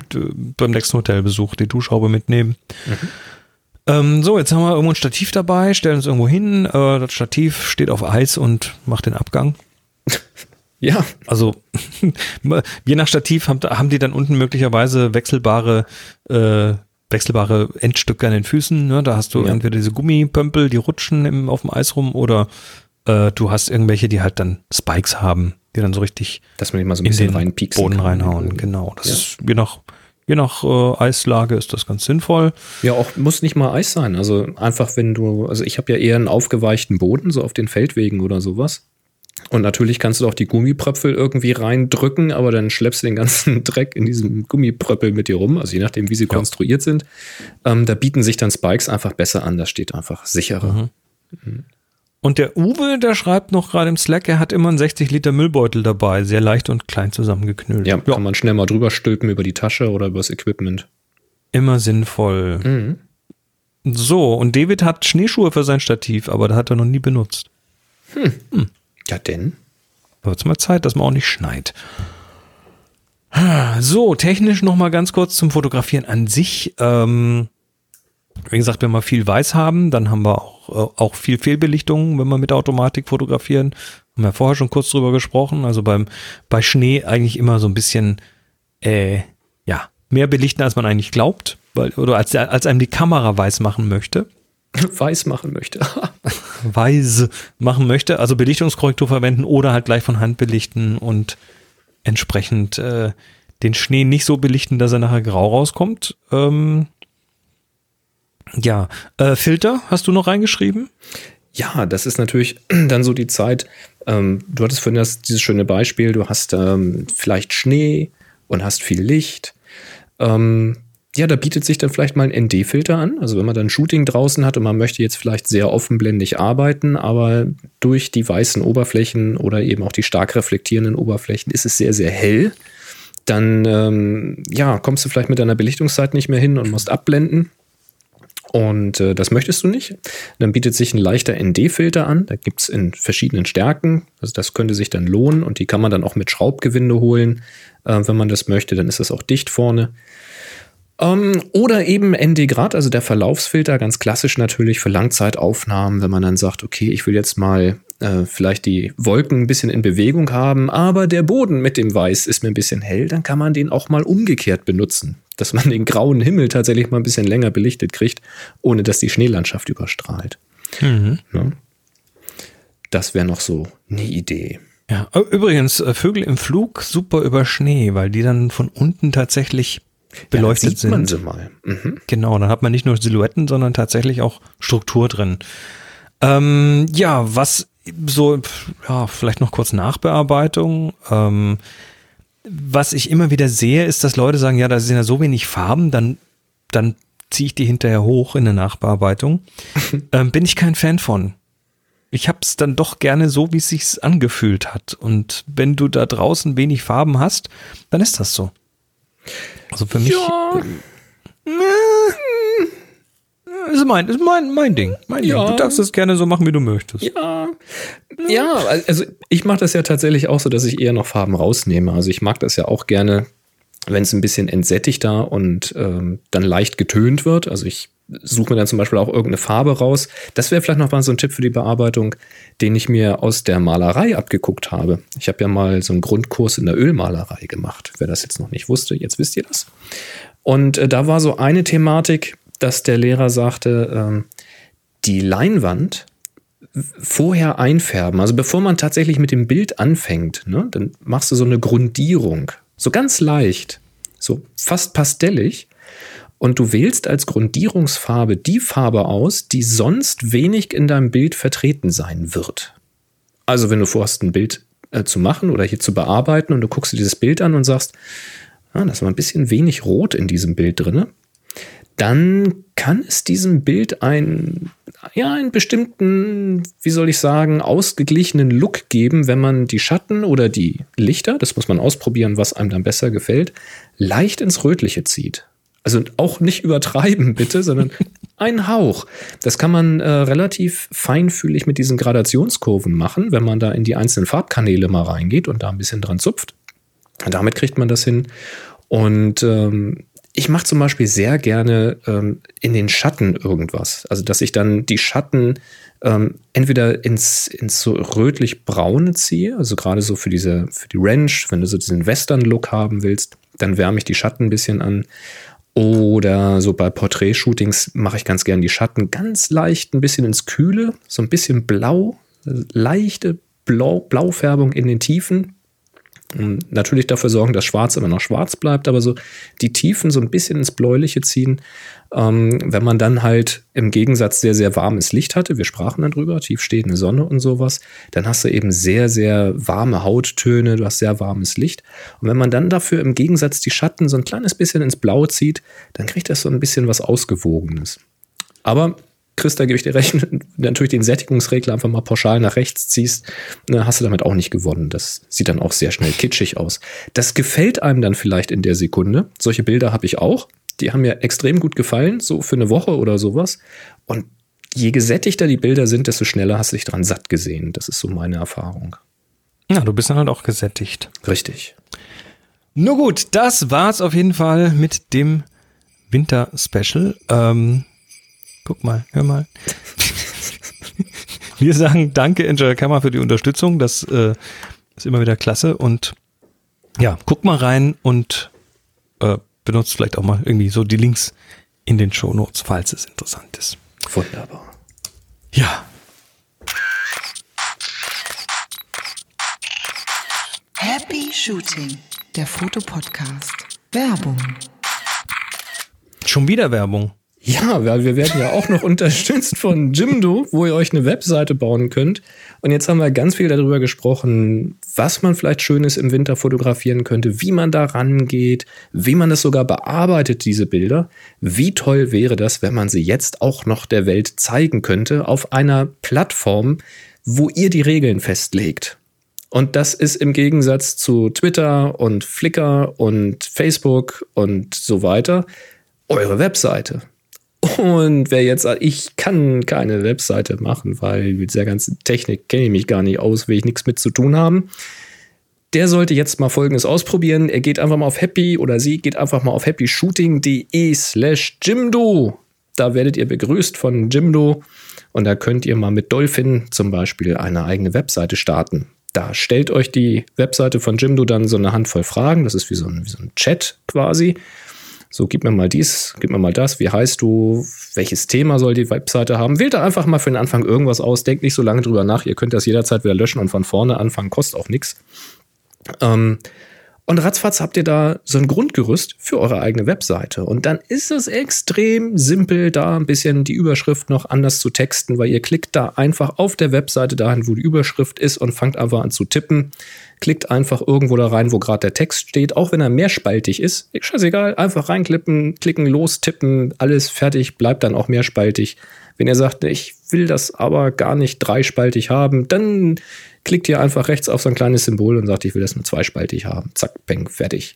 Und dann habt ihr links auf der Seite so verschiedene Module, die sind alle schon fertig vorbereitet, grafisch sehr schön dargestellt.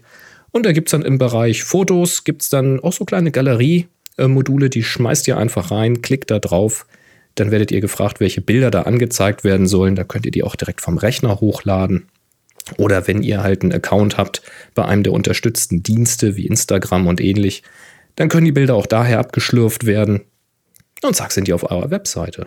Tja, und wenn ihr dann sagt, das ist ja geil, das will ich jetzt in die Welt hinaus posaunen, da will ich jetzt was draus machen und außerdem will ich die Bilder auch noch verkaufen, also Prints vielleicht davon verkaufen oder auch Downloads, das ist ja euch überlassen, dann könnt ihr das machen, weil in Dolphin könnt ihr, wenn ihr da ein bisschen Geld reinwerft, äh, für das Hosting und dafür, dass sie sich darum kümmern, dass da keine Angriffe stattfinden und Virenschutz und pipapo, dann werft ihr ein bisschen Geld rein, spart mit unserem Code Belichtigung 15 Euro auf die größeren Pakete. Und äh, ja, dann habt ihr ein Shop-Modul, ratzfatz, bisschen zusammengeklickt, paar Artikel angelegt, schon könnt ihr rechtssicher in Deutschland verkaufen. Oder ihr sagt, nee, Shop will ich gar nicht, ich will nur meine eigene Domain haben. Das soll halt hier, was weiß ich, ich bin ein lustiger Fotografenjung.de sein. Dann guckt ihr, ob die Domain da noch frei ist. Da hilft euch Jimdo dann dabei, gebt das einfach ein und sagt ihr, hier klickt, das soll meine Domain sein. Das ist dann übrigens auch eure Domain. Also solltet ihr dann irgendwann in ein paar Jahren sagen, ja, das mit Jimdo war ein super Start, aber jetzt habe ich gelernt, wie das alles geht, jetzt will ich das selber machen, dann nehmt ihr die Domain einfach mit. Wie das so ist mit Domains. Das ist eben eure und nicht Jimdos. Und das ist gut, weil da macht euch keiner Vorschriften, sondern nur ihr euch selber. Jeder sollte eine Webseite haben und deswegen empfehle ich euch, probiert das mal aus. Das ist wie gesagt am Anfang kostenlos. Und wenn ihr dann eigene Domain oder noch mehr haben wollt, dann äh, sind das faire Preise, wie ich finde. Und ja, kann man ohne Technik Webseiten bauen. Probier das mal aus.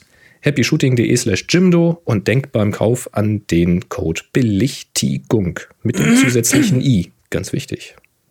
Belichtigung. Ja, danke an Jimdo ne, für den tollen Support.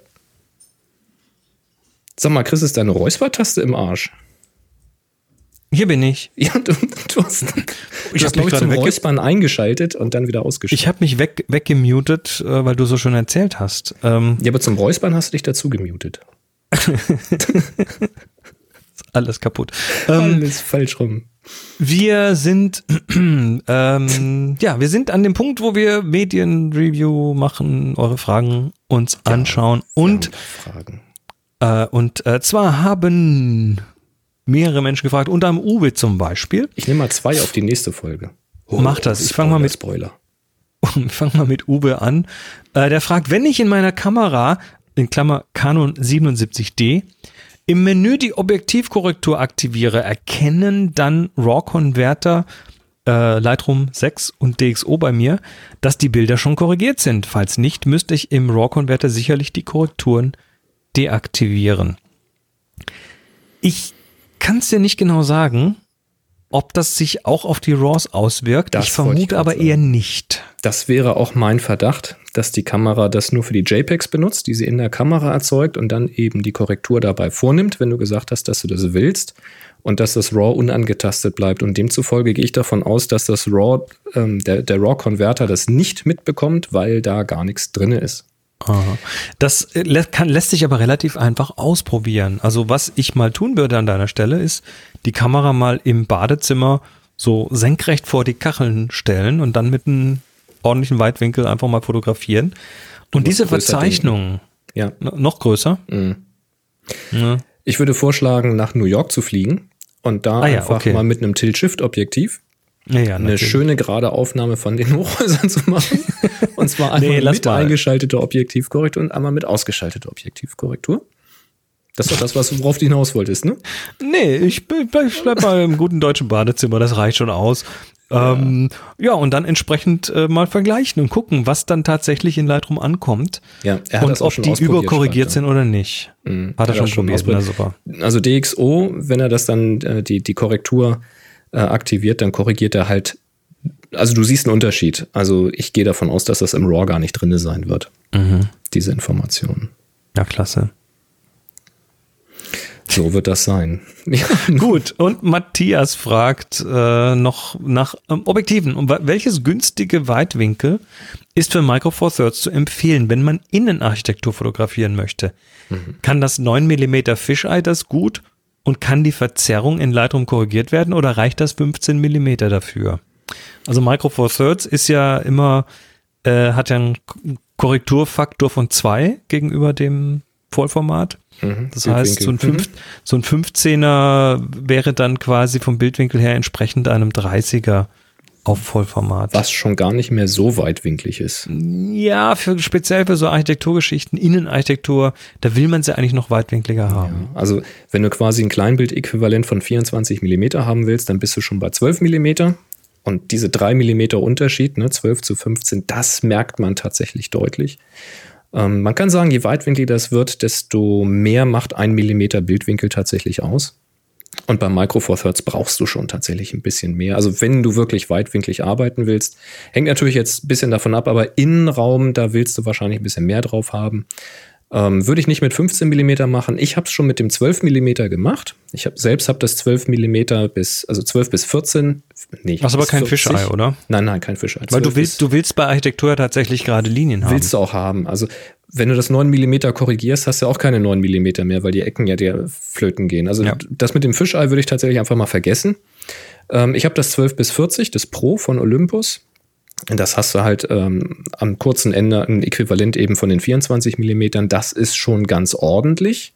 Und äh, wenn ich da mehr brauchte, dann habe ich eben zwei Aufnahmen nebeneinander gemacht und habe die dann gestitcht. Also vom Stativ aus, ne? Äh, Nodalpunkt und so. Ähm, das geht auch. Aber es gibt tatsächlich äh, sehr starke Weitwinkle oder es gibt starke Weitwinkel für Micro Four Thirds auch. Da wäre zum Beispiel zu nennen das 9 bis 18 Millimeter. Ähm, das Olympus 9 bis 18. 4.0, also nicht ganz so lichtstark, kriegst du unter 400 Euro.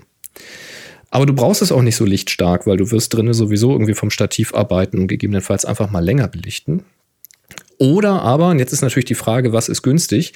Es gibt von Olympus auch das 7 bis 14 Millimeter. Das ist ja nochmal so ein Ding, das hatte ich tatsächlich mal drauf äh, auf einem Workshop. Das macht wirklich Freude. Ähm, das ist dann also ein Kleinbild-Äquivalent äh, 14 bis 28. Das ist schon ziemlich geil. Äh, hat eine durchgängige äh, Blende 2.8 ist halt relativ groß, ist relativ schwer, liegt so bei 1100 Euro um den groben Daumen. Es ist für das, was es leistet, es ist halt wirklich gestochen scharf bis in die Ecken günstig. ja, aber es ist halt trotzdem viel Geld. Und wenn du sagst, okay, aber ich habe ja hier auch nichts, wo ich schnell fokussieren muss, also warum soll ich denn äh, Geld für einen Autofokus und teures Objektiv und sowas ausgeben, dann schau dir mal zwei Dinge an. Und zwar guck dir mal das Samyang 8 mm an. Ich meine, das ist kein Fischauge, weil das Fischauge ist, glaube ich, das 7,5 mm von Samyang.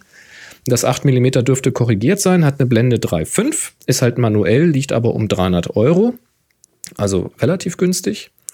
Und es gibt noch so diesen Geheimtipp, das Laowa 7,5 mm. Das ist auch kein Fischauge. Hast du halt da dann deinen 14 mm also 15 mm dann, um genau zu sein. Laowa 4,5 mm. Blende 2,0. 7,5. Äh, 7,5, Entschuldigung, was habe ich gesagt?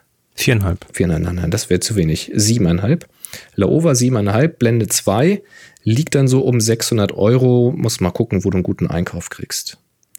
Und das äh, soll verdammt gut sein. Ich habe es noch nicht in den Händen gehalten. Ich habe bisher nur Gutes davon gehört und gelesen. Ähm, das wäre vielleicht noch mal so der Favorit wenn du sagst, okay, brauchst keinen Zoom, sondern wenn Weitwinkel, dann richtig und wenn es zu weitwinkelig war, dann crops.de. Dann äh, würde ich mal so in Richtung Laover schielen, tatsächlich. Tja. Tja, das war's für heute mit den Fragen. Wer danke, Uwe, noch, danke, Matthias. Wer noch Tipps hat für Micro Four Thirds im Weitwinkelbereich, ne, für den Matthias und auch für mich, gerne mal auf happyshooting.de Folge 635 Einfach mal reinschreiben. Vielleicht habt ihr Erfahrung mit einem der genannten oder habt was Besseres. Wäre natürlich super. Tja. Mhm. Und jetzt kommen wir zu den Terminen. Den Terminkalender. Und zwar haben wir hier von, ja, wer es angetragen hat, steht ja nicht, aber ein äh, Termin in Bad Pyrmont im Museum im Schloss und zwar Gruß aus Pyrmont, historische Postkartenansichten und 100 Jahre Fotoapparate, Geschichte und Entwicklung. Wie der Titel der Ausstellung sagt, gibt es historische Postkartenansichten und eine Ausstellung mit einem Querschnitt durch 100 Jahre Fotogeschichte mit typischen, seltenen und auch ungewöhnlichen Kameras. Das Ganze läuft schon seit dem 26.09. und geht noch bis zum 12. Januar 2020 in Bad Pyrmont und ihr findet diesen Termin natürlich in den Shownotes, aber auch im Terminkalender auf happyshooting.de slash Terminkalender und da könnt ihr auch selber Termine eintragen, falls euch irgendwas auffällt. Und wer sucht, klickt dann einfach auf den entsprechenden Tage, wo er was sich angucken möchte und ja, dann seht ihr die entsprechenden Termine dort. Ja, super. Ist cool, ne? Voll cool. Weißt du, was auch cool ist? Was?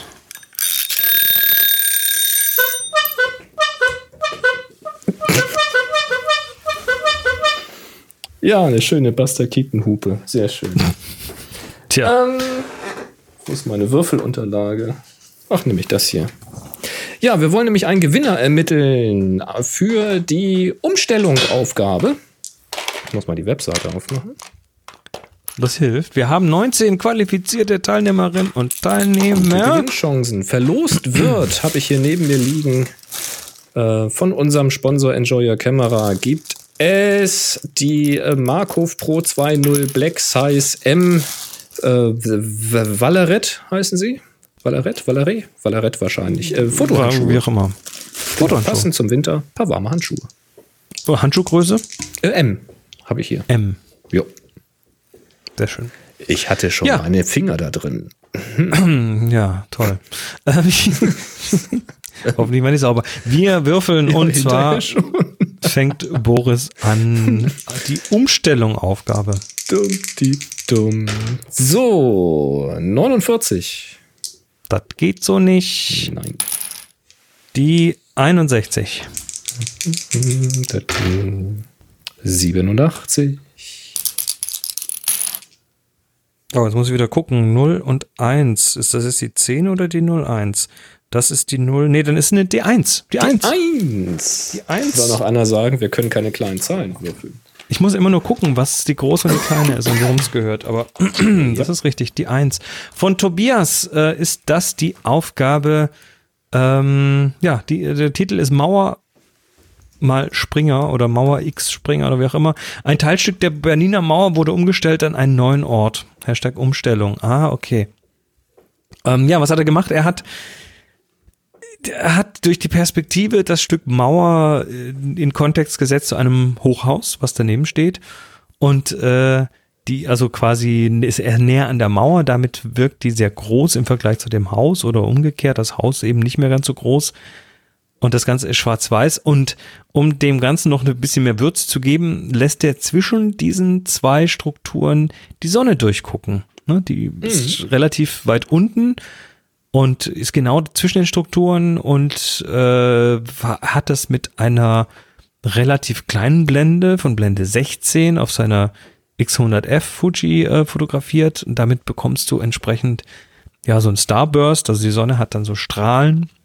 In diesem Fall tatsächlich interessant, äh, die sehen so unregelmäßig aus. Das liegt wahrscheinlich so ja, möglicherweise ein bisschen auch an an dem, wie die Sonne da in dem Bild verteilt ist, möglicherweise auch äh, an irgendwelchen Dreck auf der Linse oder sonst was. Hat aber eine schöne Wirkung. Kommt sehr organisch rüber, mag ich sehr. Ja, sehr schönes Ja. Ding. Dann, Was der Chris äh, sagt. was der Chris sagt. Also Tobias, schreib an info@happyshooting.de äh, deine Ja, Kontaktinformationen. Stichwort, äh, also Betreff, ne? Gewinner, Umstellung, Aufgabe und eine Anschrift, wo ich die Schuhe hin, äh, Schuhe, die Handschuhe sind es sogar. Also Schuhe für die Hände, weißt du? So mit Fingerausschnitten und ganz praktisch so. Ja, ja. Ähm, ähm, wo ich die Hände. dann hinschicken kann, weil viele sagen ja, hm, brauche ich vielleicht gar nicht, was ihr da gar nicht äh, gerade verlost habt, aber vielleicht kennt ihr jemanden, der das gebrauchen kann, dann schicke ich dem das natürlich auch gerne. Kein Problem. Ja, aber jetzt äh, zu Weihnachten bietet sich das ja an, das selbst zu verpacken und dann zu verschenken. Ja, ich habe noch ein anderes, was ich kurz besprechen möchte. Ja, und zwar nämlich? unsere acht äh, von Goldfokus Ja, hatte ich mir Ebenen tatsächlich umgestellt. rausgesucht. Ja. Also, was haben wir da? Wir haben da irgendeinen, ja, das sieht aus wie so eine komische Shopping Mall oder irgendwas. Ähm, von oben fotografiert nach unten und da sind diese ganzen verschiedenen Stockwerke äh, so oval ausgeschnitten. Und das sieht, wenn man sich im Thumbnail anschaut, also erstmal ist schwarz-weiß, und wenn man sich im Thumbnail anschaut, dann hat es irgendwie eine ganz andere Wirkung, als wenn man es dann groß sich anschaut. Es besteht halt aus eins, zwei, drei, vier, fünf, mindestens fünf, sechs Ebenen. Und ja, es sind tolle Formen. Es ist irgendwie so, hat so ein bisschen ein Escher-Gefühl schon wieder. Ich dachte auf dem Thumbnail tatsächlich, ich schaue waagrecht auf was drauf. Ich schaue nicht von oben nach unten. Ich muss das dann erst öffnen, um dann auch dieses oben nach unten Gefühl zu bekommen. Also es war irgendwie so ein schönes Bild. Ja, die Personen helfen, ne? die man dann so schräg von oben sieht, die da sich überall rumtümmeln und die helfen auch so ein Gefühl für die Dimension zu bekommen, was, Ja. wie groß das eigentlich alles ist. Und ich finde, die, die Bildaufteilung, die er gewählt hat, also den Ausschnitt, wie er ihn gewählt hat, dass er zum Beispiel am, ist ja ein querformatiges Bild, ähm, auch sehr querformatig, also eher schon so panoramaartig, dass er am unteren Bildrand dieses Geländer genommen hat, was sich wie so ein, ja, so ein sich verdickender und wieder verjüngender weißer Balken äh, unten entlang zieht, so als Bildabschluss, von dem dann quasi aus die anderen Linien zu ihren Ovalen aufbrechen und in den dunklen Bereichen eben die Räume schaffen, in denen du die Person wiederfindest. Das finde ich sehr schön von der Aufteilung. Weil du kannst dich ja wahrscheinlich an zig Positionen darstellen und alle möglichen Kompositionen wählen. Ähm, aber diese hier gefällt mir tatsächlich sehr, sehr gut. Es Ja. wirkt alles sehr, sehr platziert, sehr aufgeräumt. Cool gemacht. Ja, sehr schön. Wunderbar. Ansonsten bleibt nur zu sagen, da war wirklich geiles Material dabei. Schön haben mir die Herbstfarben gefallen hier von User Mark 0K. Farbumstellung mit ganz vielen Blüten von kräftigen Grün über so leicht gelblich-rotliche Töne bis in so ein sattes Rot rein. Sehr schön. Ganz schön ist natürlich ähm, von Hörn Rocks das Bild mit dem Hafen wenn das mal nicht der Hamburger Hafen ist, Sunset HHLA, ja, ja, das wird, äh, wird Hamburg sein. Die Kräne ganz typisch. Mag ich natürlich meine Heimat. In ein richtig sattes Orange getaucht, also Sonnenuntergang und dann nochmal alle Regler aufwarmen. Das wäre so ein Beispiel für vielleicht ein bisschen stark gesättigt. Da hat man sich wahrscheinlich schnell dran übersehen. Mhm. Aber wenn du das Bild so für sich alleine irgendwo schön an eine große Wand hängst, das macht schon was her. Das ist quasi kein Schwarz-Weiß, das ist ein Goldschwarz oder Schwarz-Gold oder wie auch immer. Das hat mir sehr gut gefallen. Und ansonsten sehr kreative Ideen dabei mit Lego-Figuren, mit Linkshänder-Schere, ne, Umstellung auf Linkshänder schneiden. Wunderbare Sachen dabei. Ernährungsumstellung war gleich mehrfach dabei. Ja, tolle Ideen. Finde ich super. Aktuelle Aufgabe läuft ja noch. Die heißt auch irgendwie. Und läuft noch bis nächste Woche. Guckt mal auf die Happy Shooting Seite unter Community Aufgaben. Das ist die Lagenaufgabe. Ach, Lagen, richtig. Lagen. Ja, da bin ich auch mal gespannt. Ja. Dann sagen wir Danke. Sagen wir Danke. Ihr seid toll. Ähm, ja, alle. Alle. alle. Pauschal alle, die alle? jetzt hier gerade zuhören. Bis auf ein kleines Dorf in Galli. Doch, nee, ähm, ihr, seid, ihr seid super. Ja. Ähm, seid weiterhin super. Wir tun unser Bestes, um auch nicht abzuslacken hier. Ähm, wir haben noch äh, One More Thing, eigentlich sogar Two More Things. Also das eine oh. äh, wurde uns von Dieter reingespült und das äh, finde ich ganz interessant. Du hast doch vor einiger Zeit mal so eine zweiäugige äh, ja, Kamera gebastelt aus so einem Bausatz. Das habe ich, ja. Ähm, ich suche den Link gleich nochmal aus. Und zwar hatte mir das auch ein Hörer geschenkt. Eine kleine Kamera zum selber bauen. Link reiche ich nach. Mhm. Und, Und, das wäre jetzt, das wäre jetzt nicht interessant, weil wir haben schon drüber geredet hier ja. in der Sendung. Aber jetzt gibt es das Ganze vom Franzis Verlag als Adventskalender. Richtig. Und wenn ich das richtig sehe, ist das genau die Kamera, also nicht exakt dieselbe, aber dann doch das gleiche Modell was ich hier gebaut habe, nur eben die Einzelteile verteilt auf einen Adventskalender. Das heißt, da könntet ihr dann im Dezember ein kleines Do-it-yourself-Projekt starten und Stück für Stück ne, jeden Tag ein bisschen diese Kamera zusammenbauen. Die ist ja auch tatsächlich so modular aufgebaut, dass man die eben Stück für Stück zusammenbaut, logischerweise.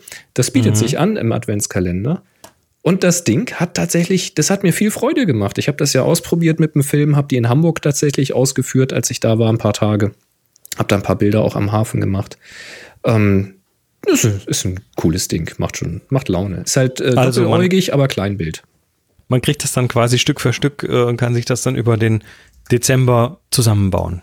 Richtig. Geil, super. Klasse, mag ich. Ähm, ja, und ganz last but not least äh, noch eine Breaking News. Die hat uns vorher der Kai reingespült. Er schreibt, auch in diesem Jahr veranstalten wir wieder einen inversen fotografischen Adventskalender. Jede und jeder, die mitmachen möchten, schmeißen ihre Bilder einfach mit in die Flickr-Gruppe 24 Tage im Dezember. Da gibt's einen Link, den packen wir in die Show Notes. Und äh, warum inverser? Adventskalender, weil in diesem Adventskalender gibt man was rein, nämlich jeden Tag ein Bild. Fragen beantworte ich gerne im Slack. Also ihr dürft euch gerne an Super. den Kai wenden, der ist im Slack als Bubblefish, B-A-B-B-L, Fisch oder Kai, findet man auch. Und ja, macht doch mit. Die Flickr-Gruppe 24 Tage im Dezember. Alles zusammengeschrieben in einem Wortlink in den Shownotes. Aus cool. diesem Projekt ist seinerzeit übrigens die Weekly Pick entstanden. Siehst du? Mhm.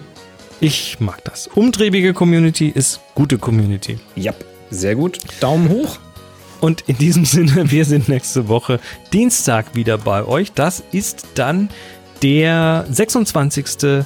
November wieder live ab 18 Uhr. Bis dann. 3, 3 2, 2 1. Hey, Sie hörten eine weitere Produktion von nsonic www.nsonic.de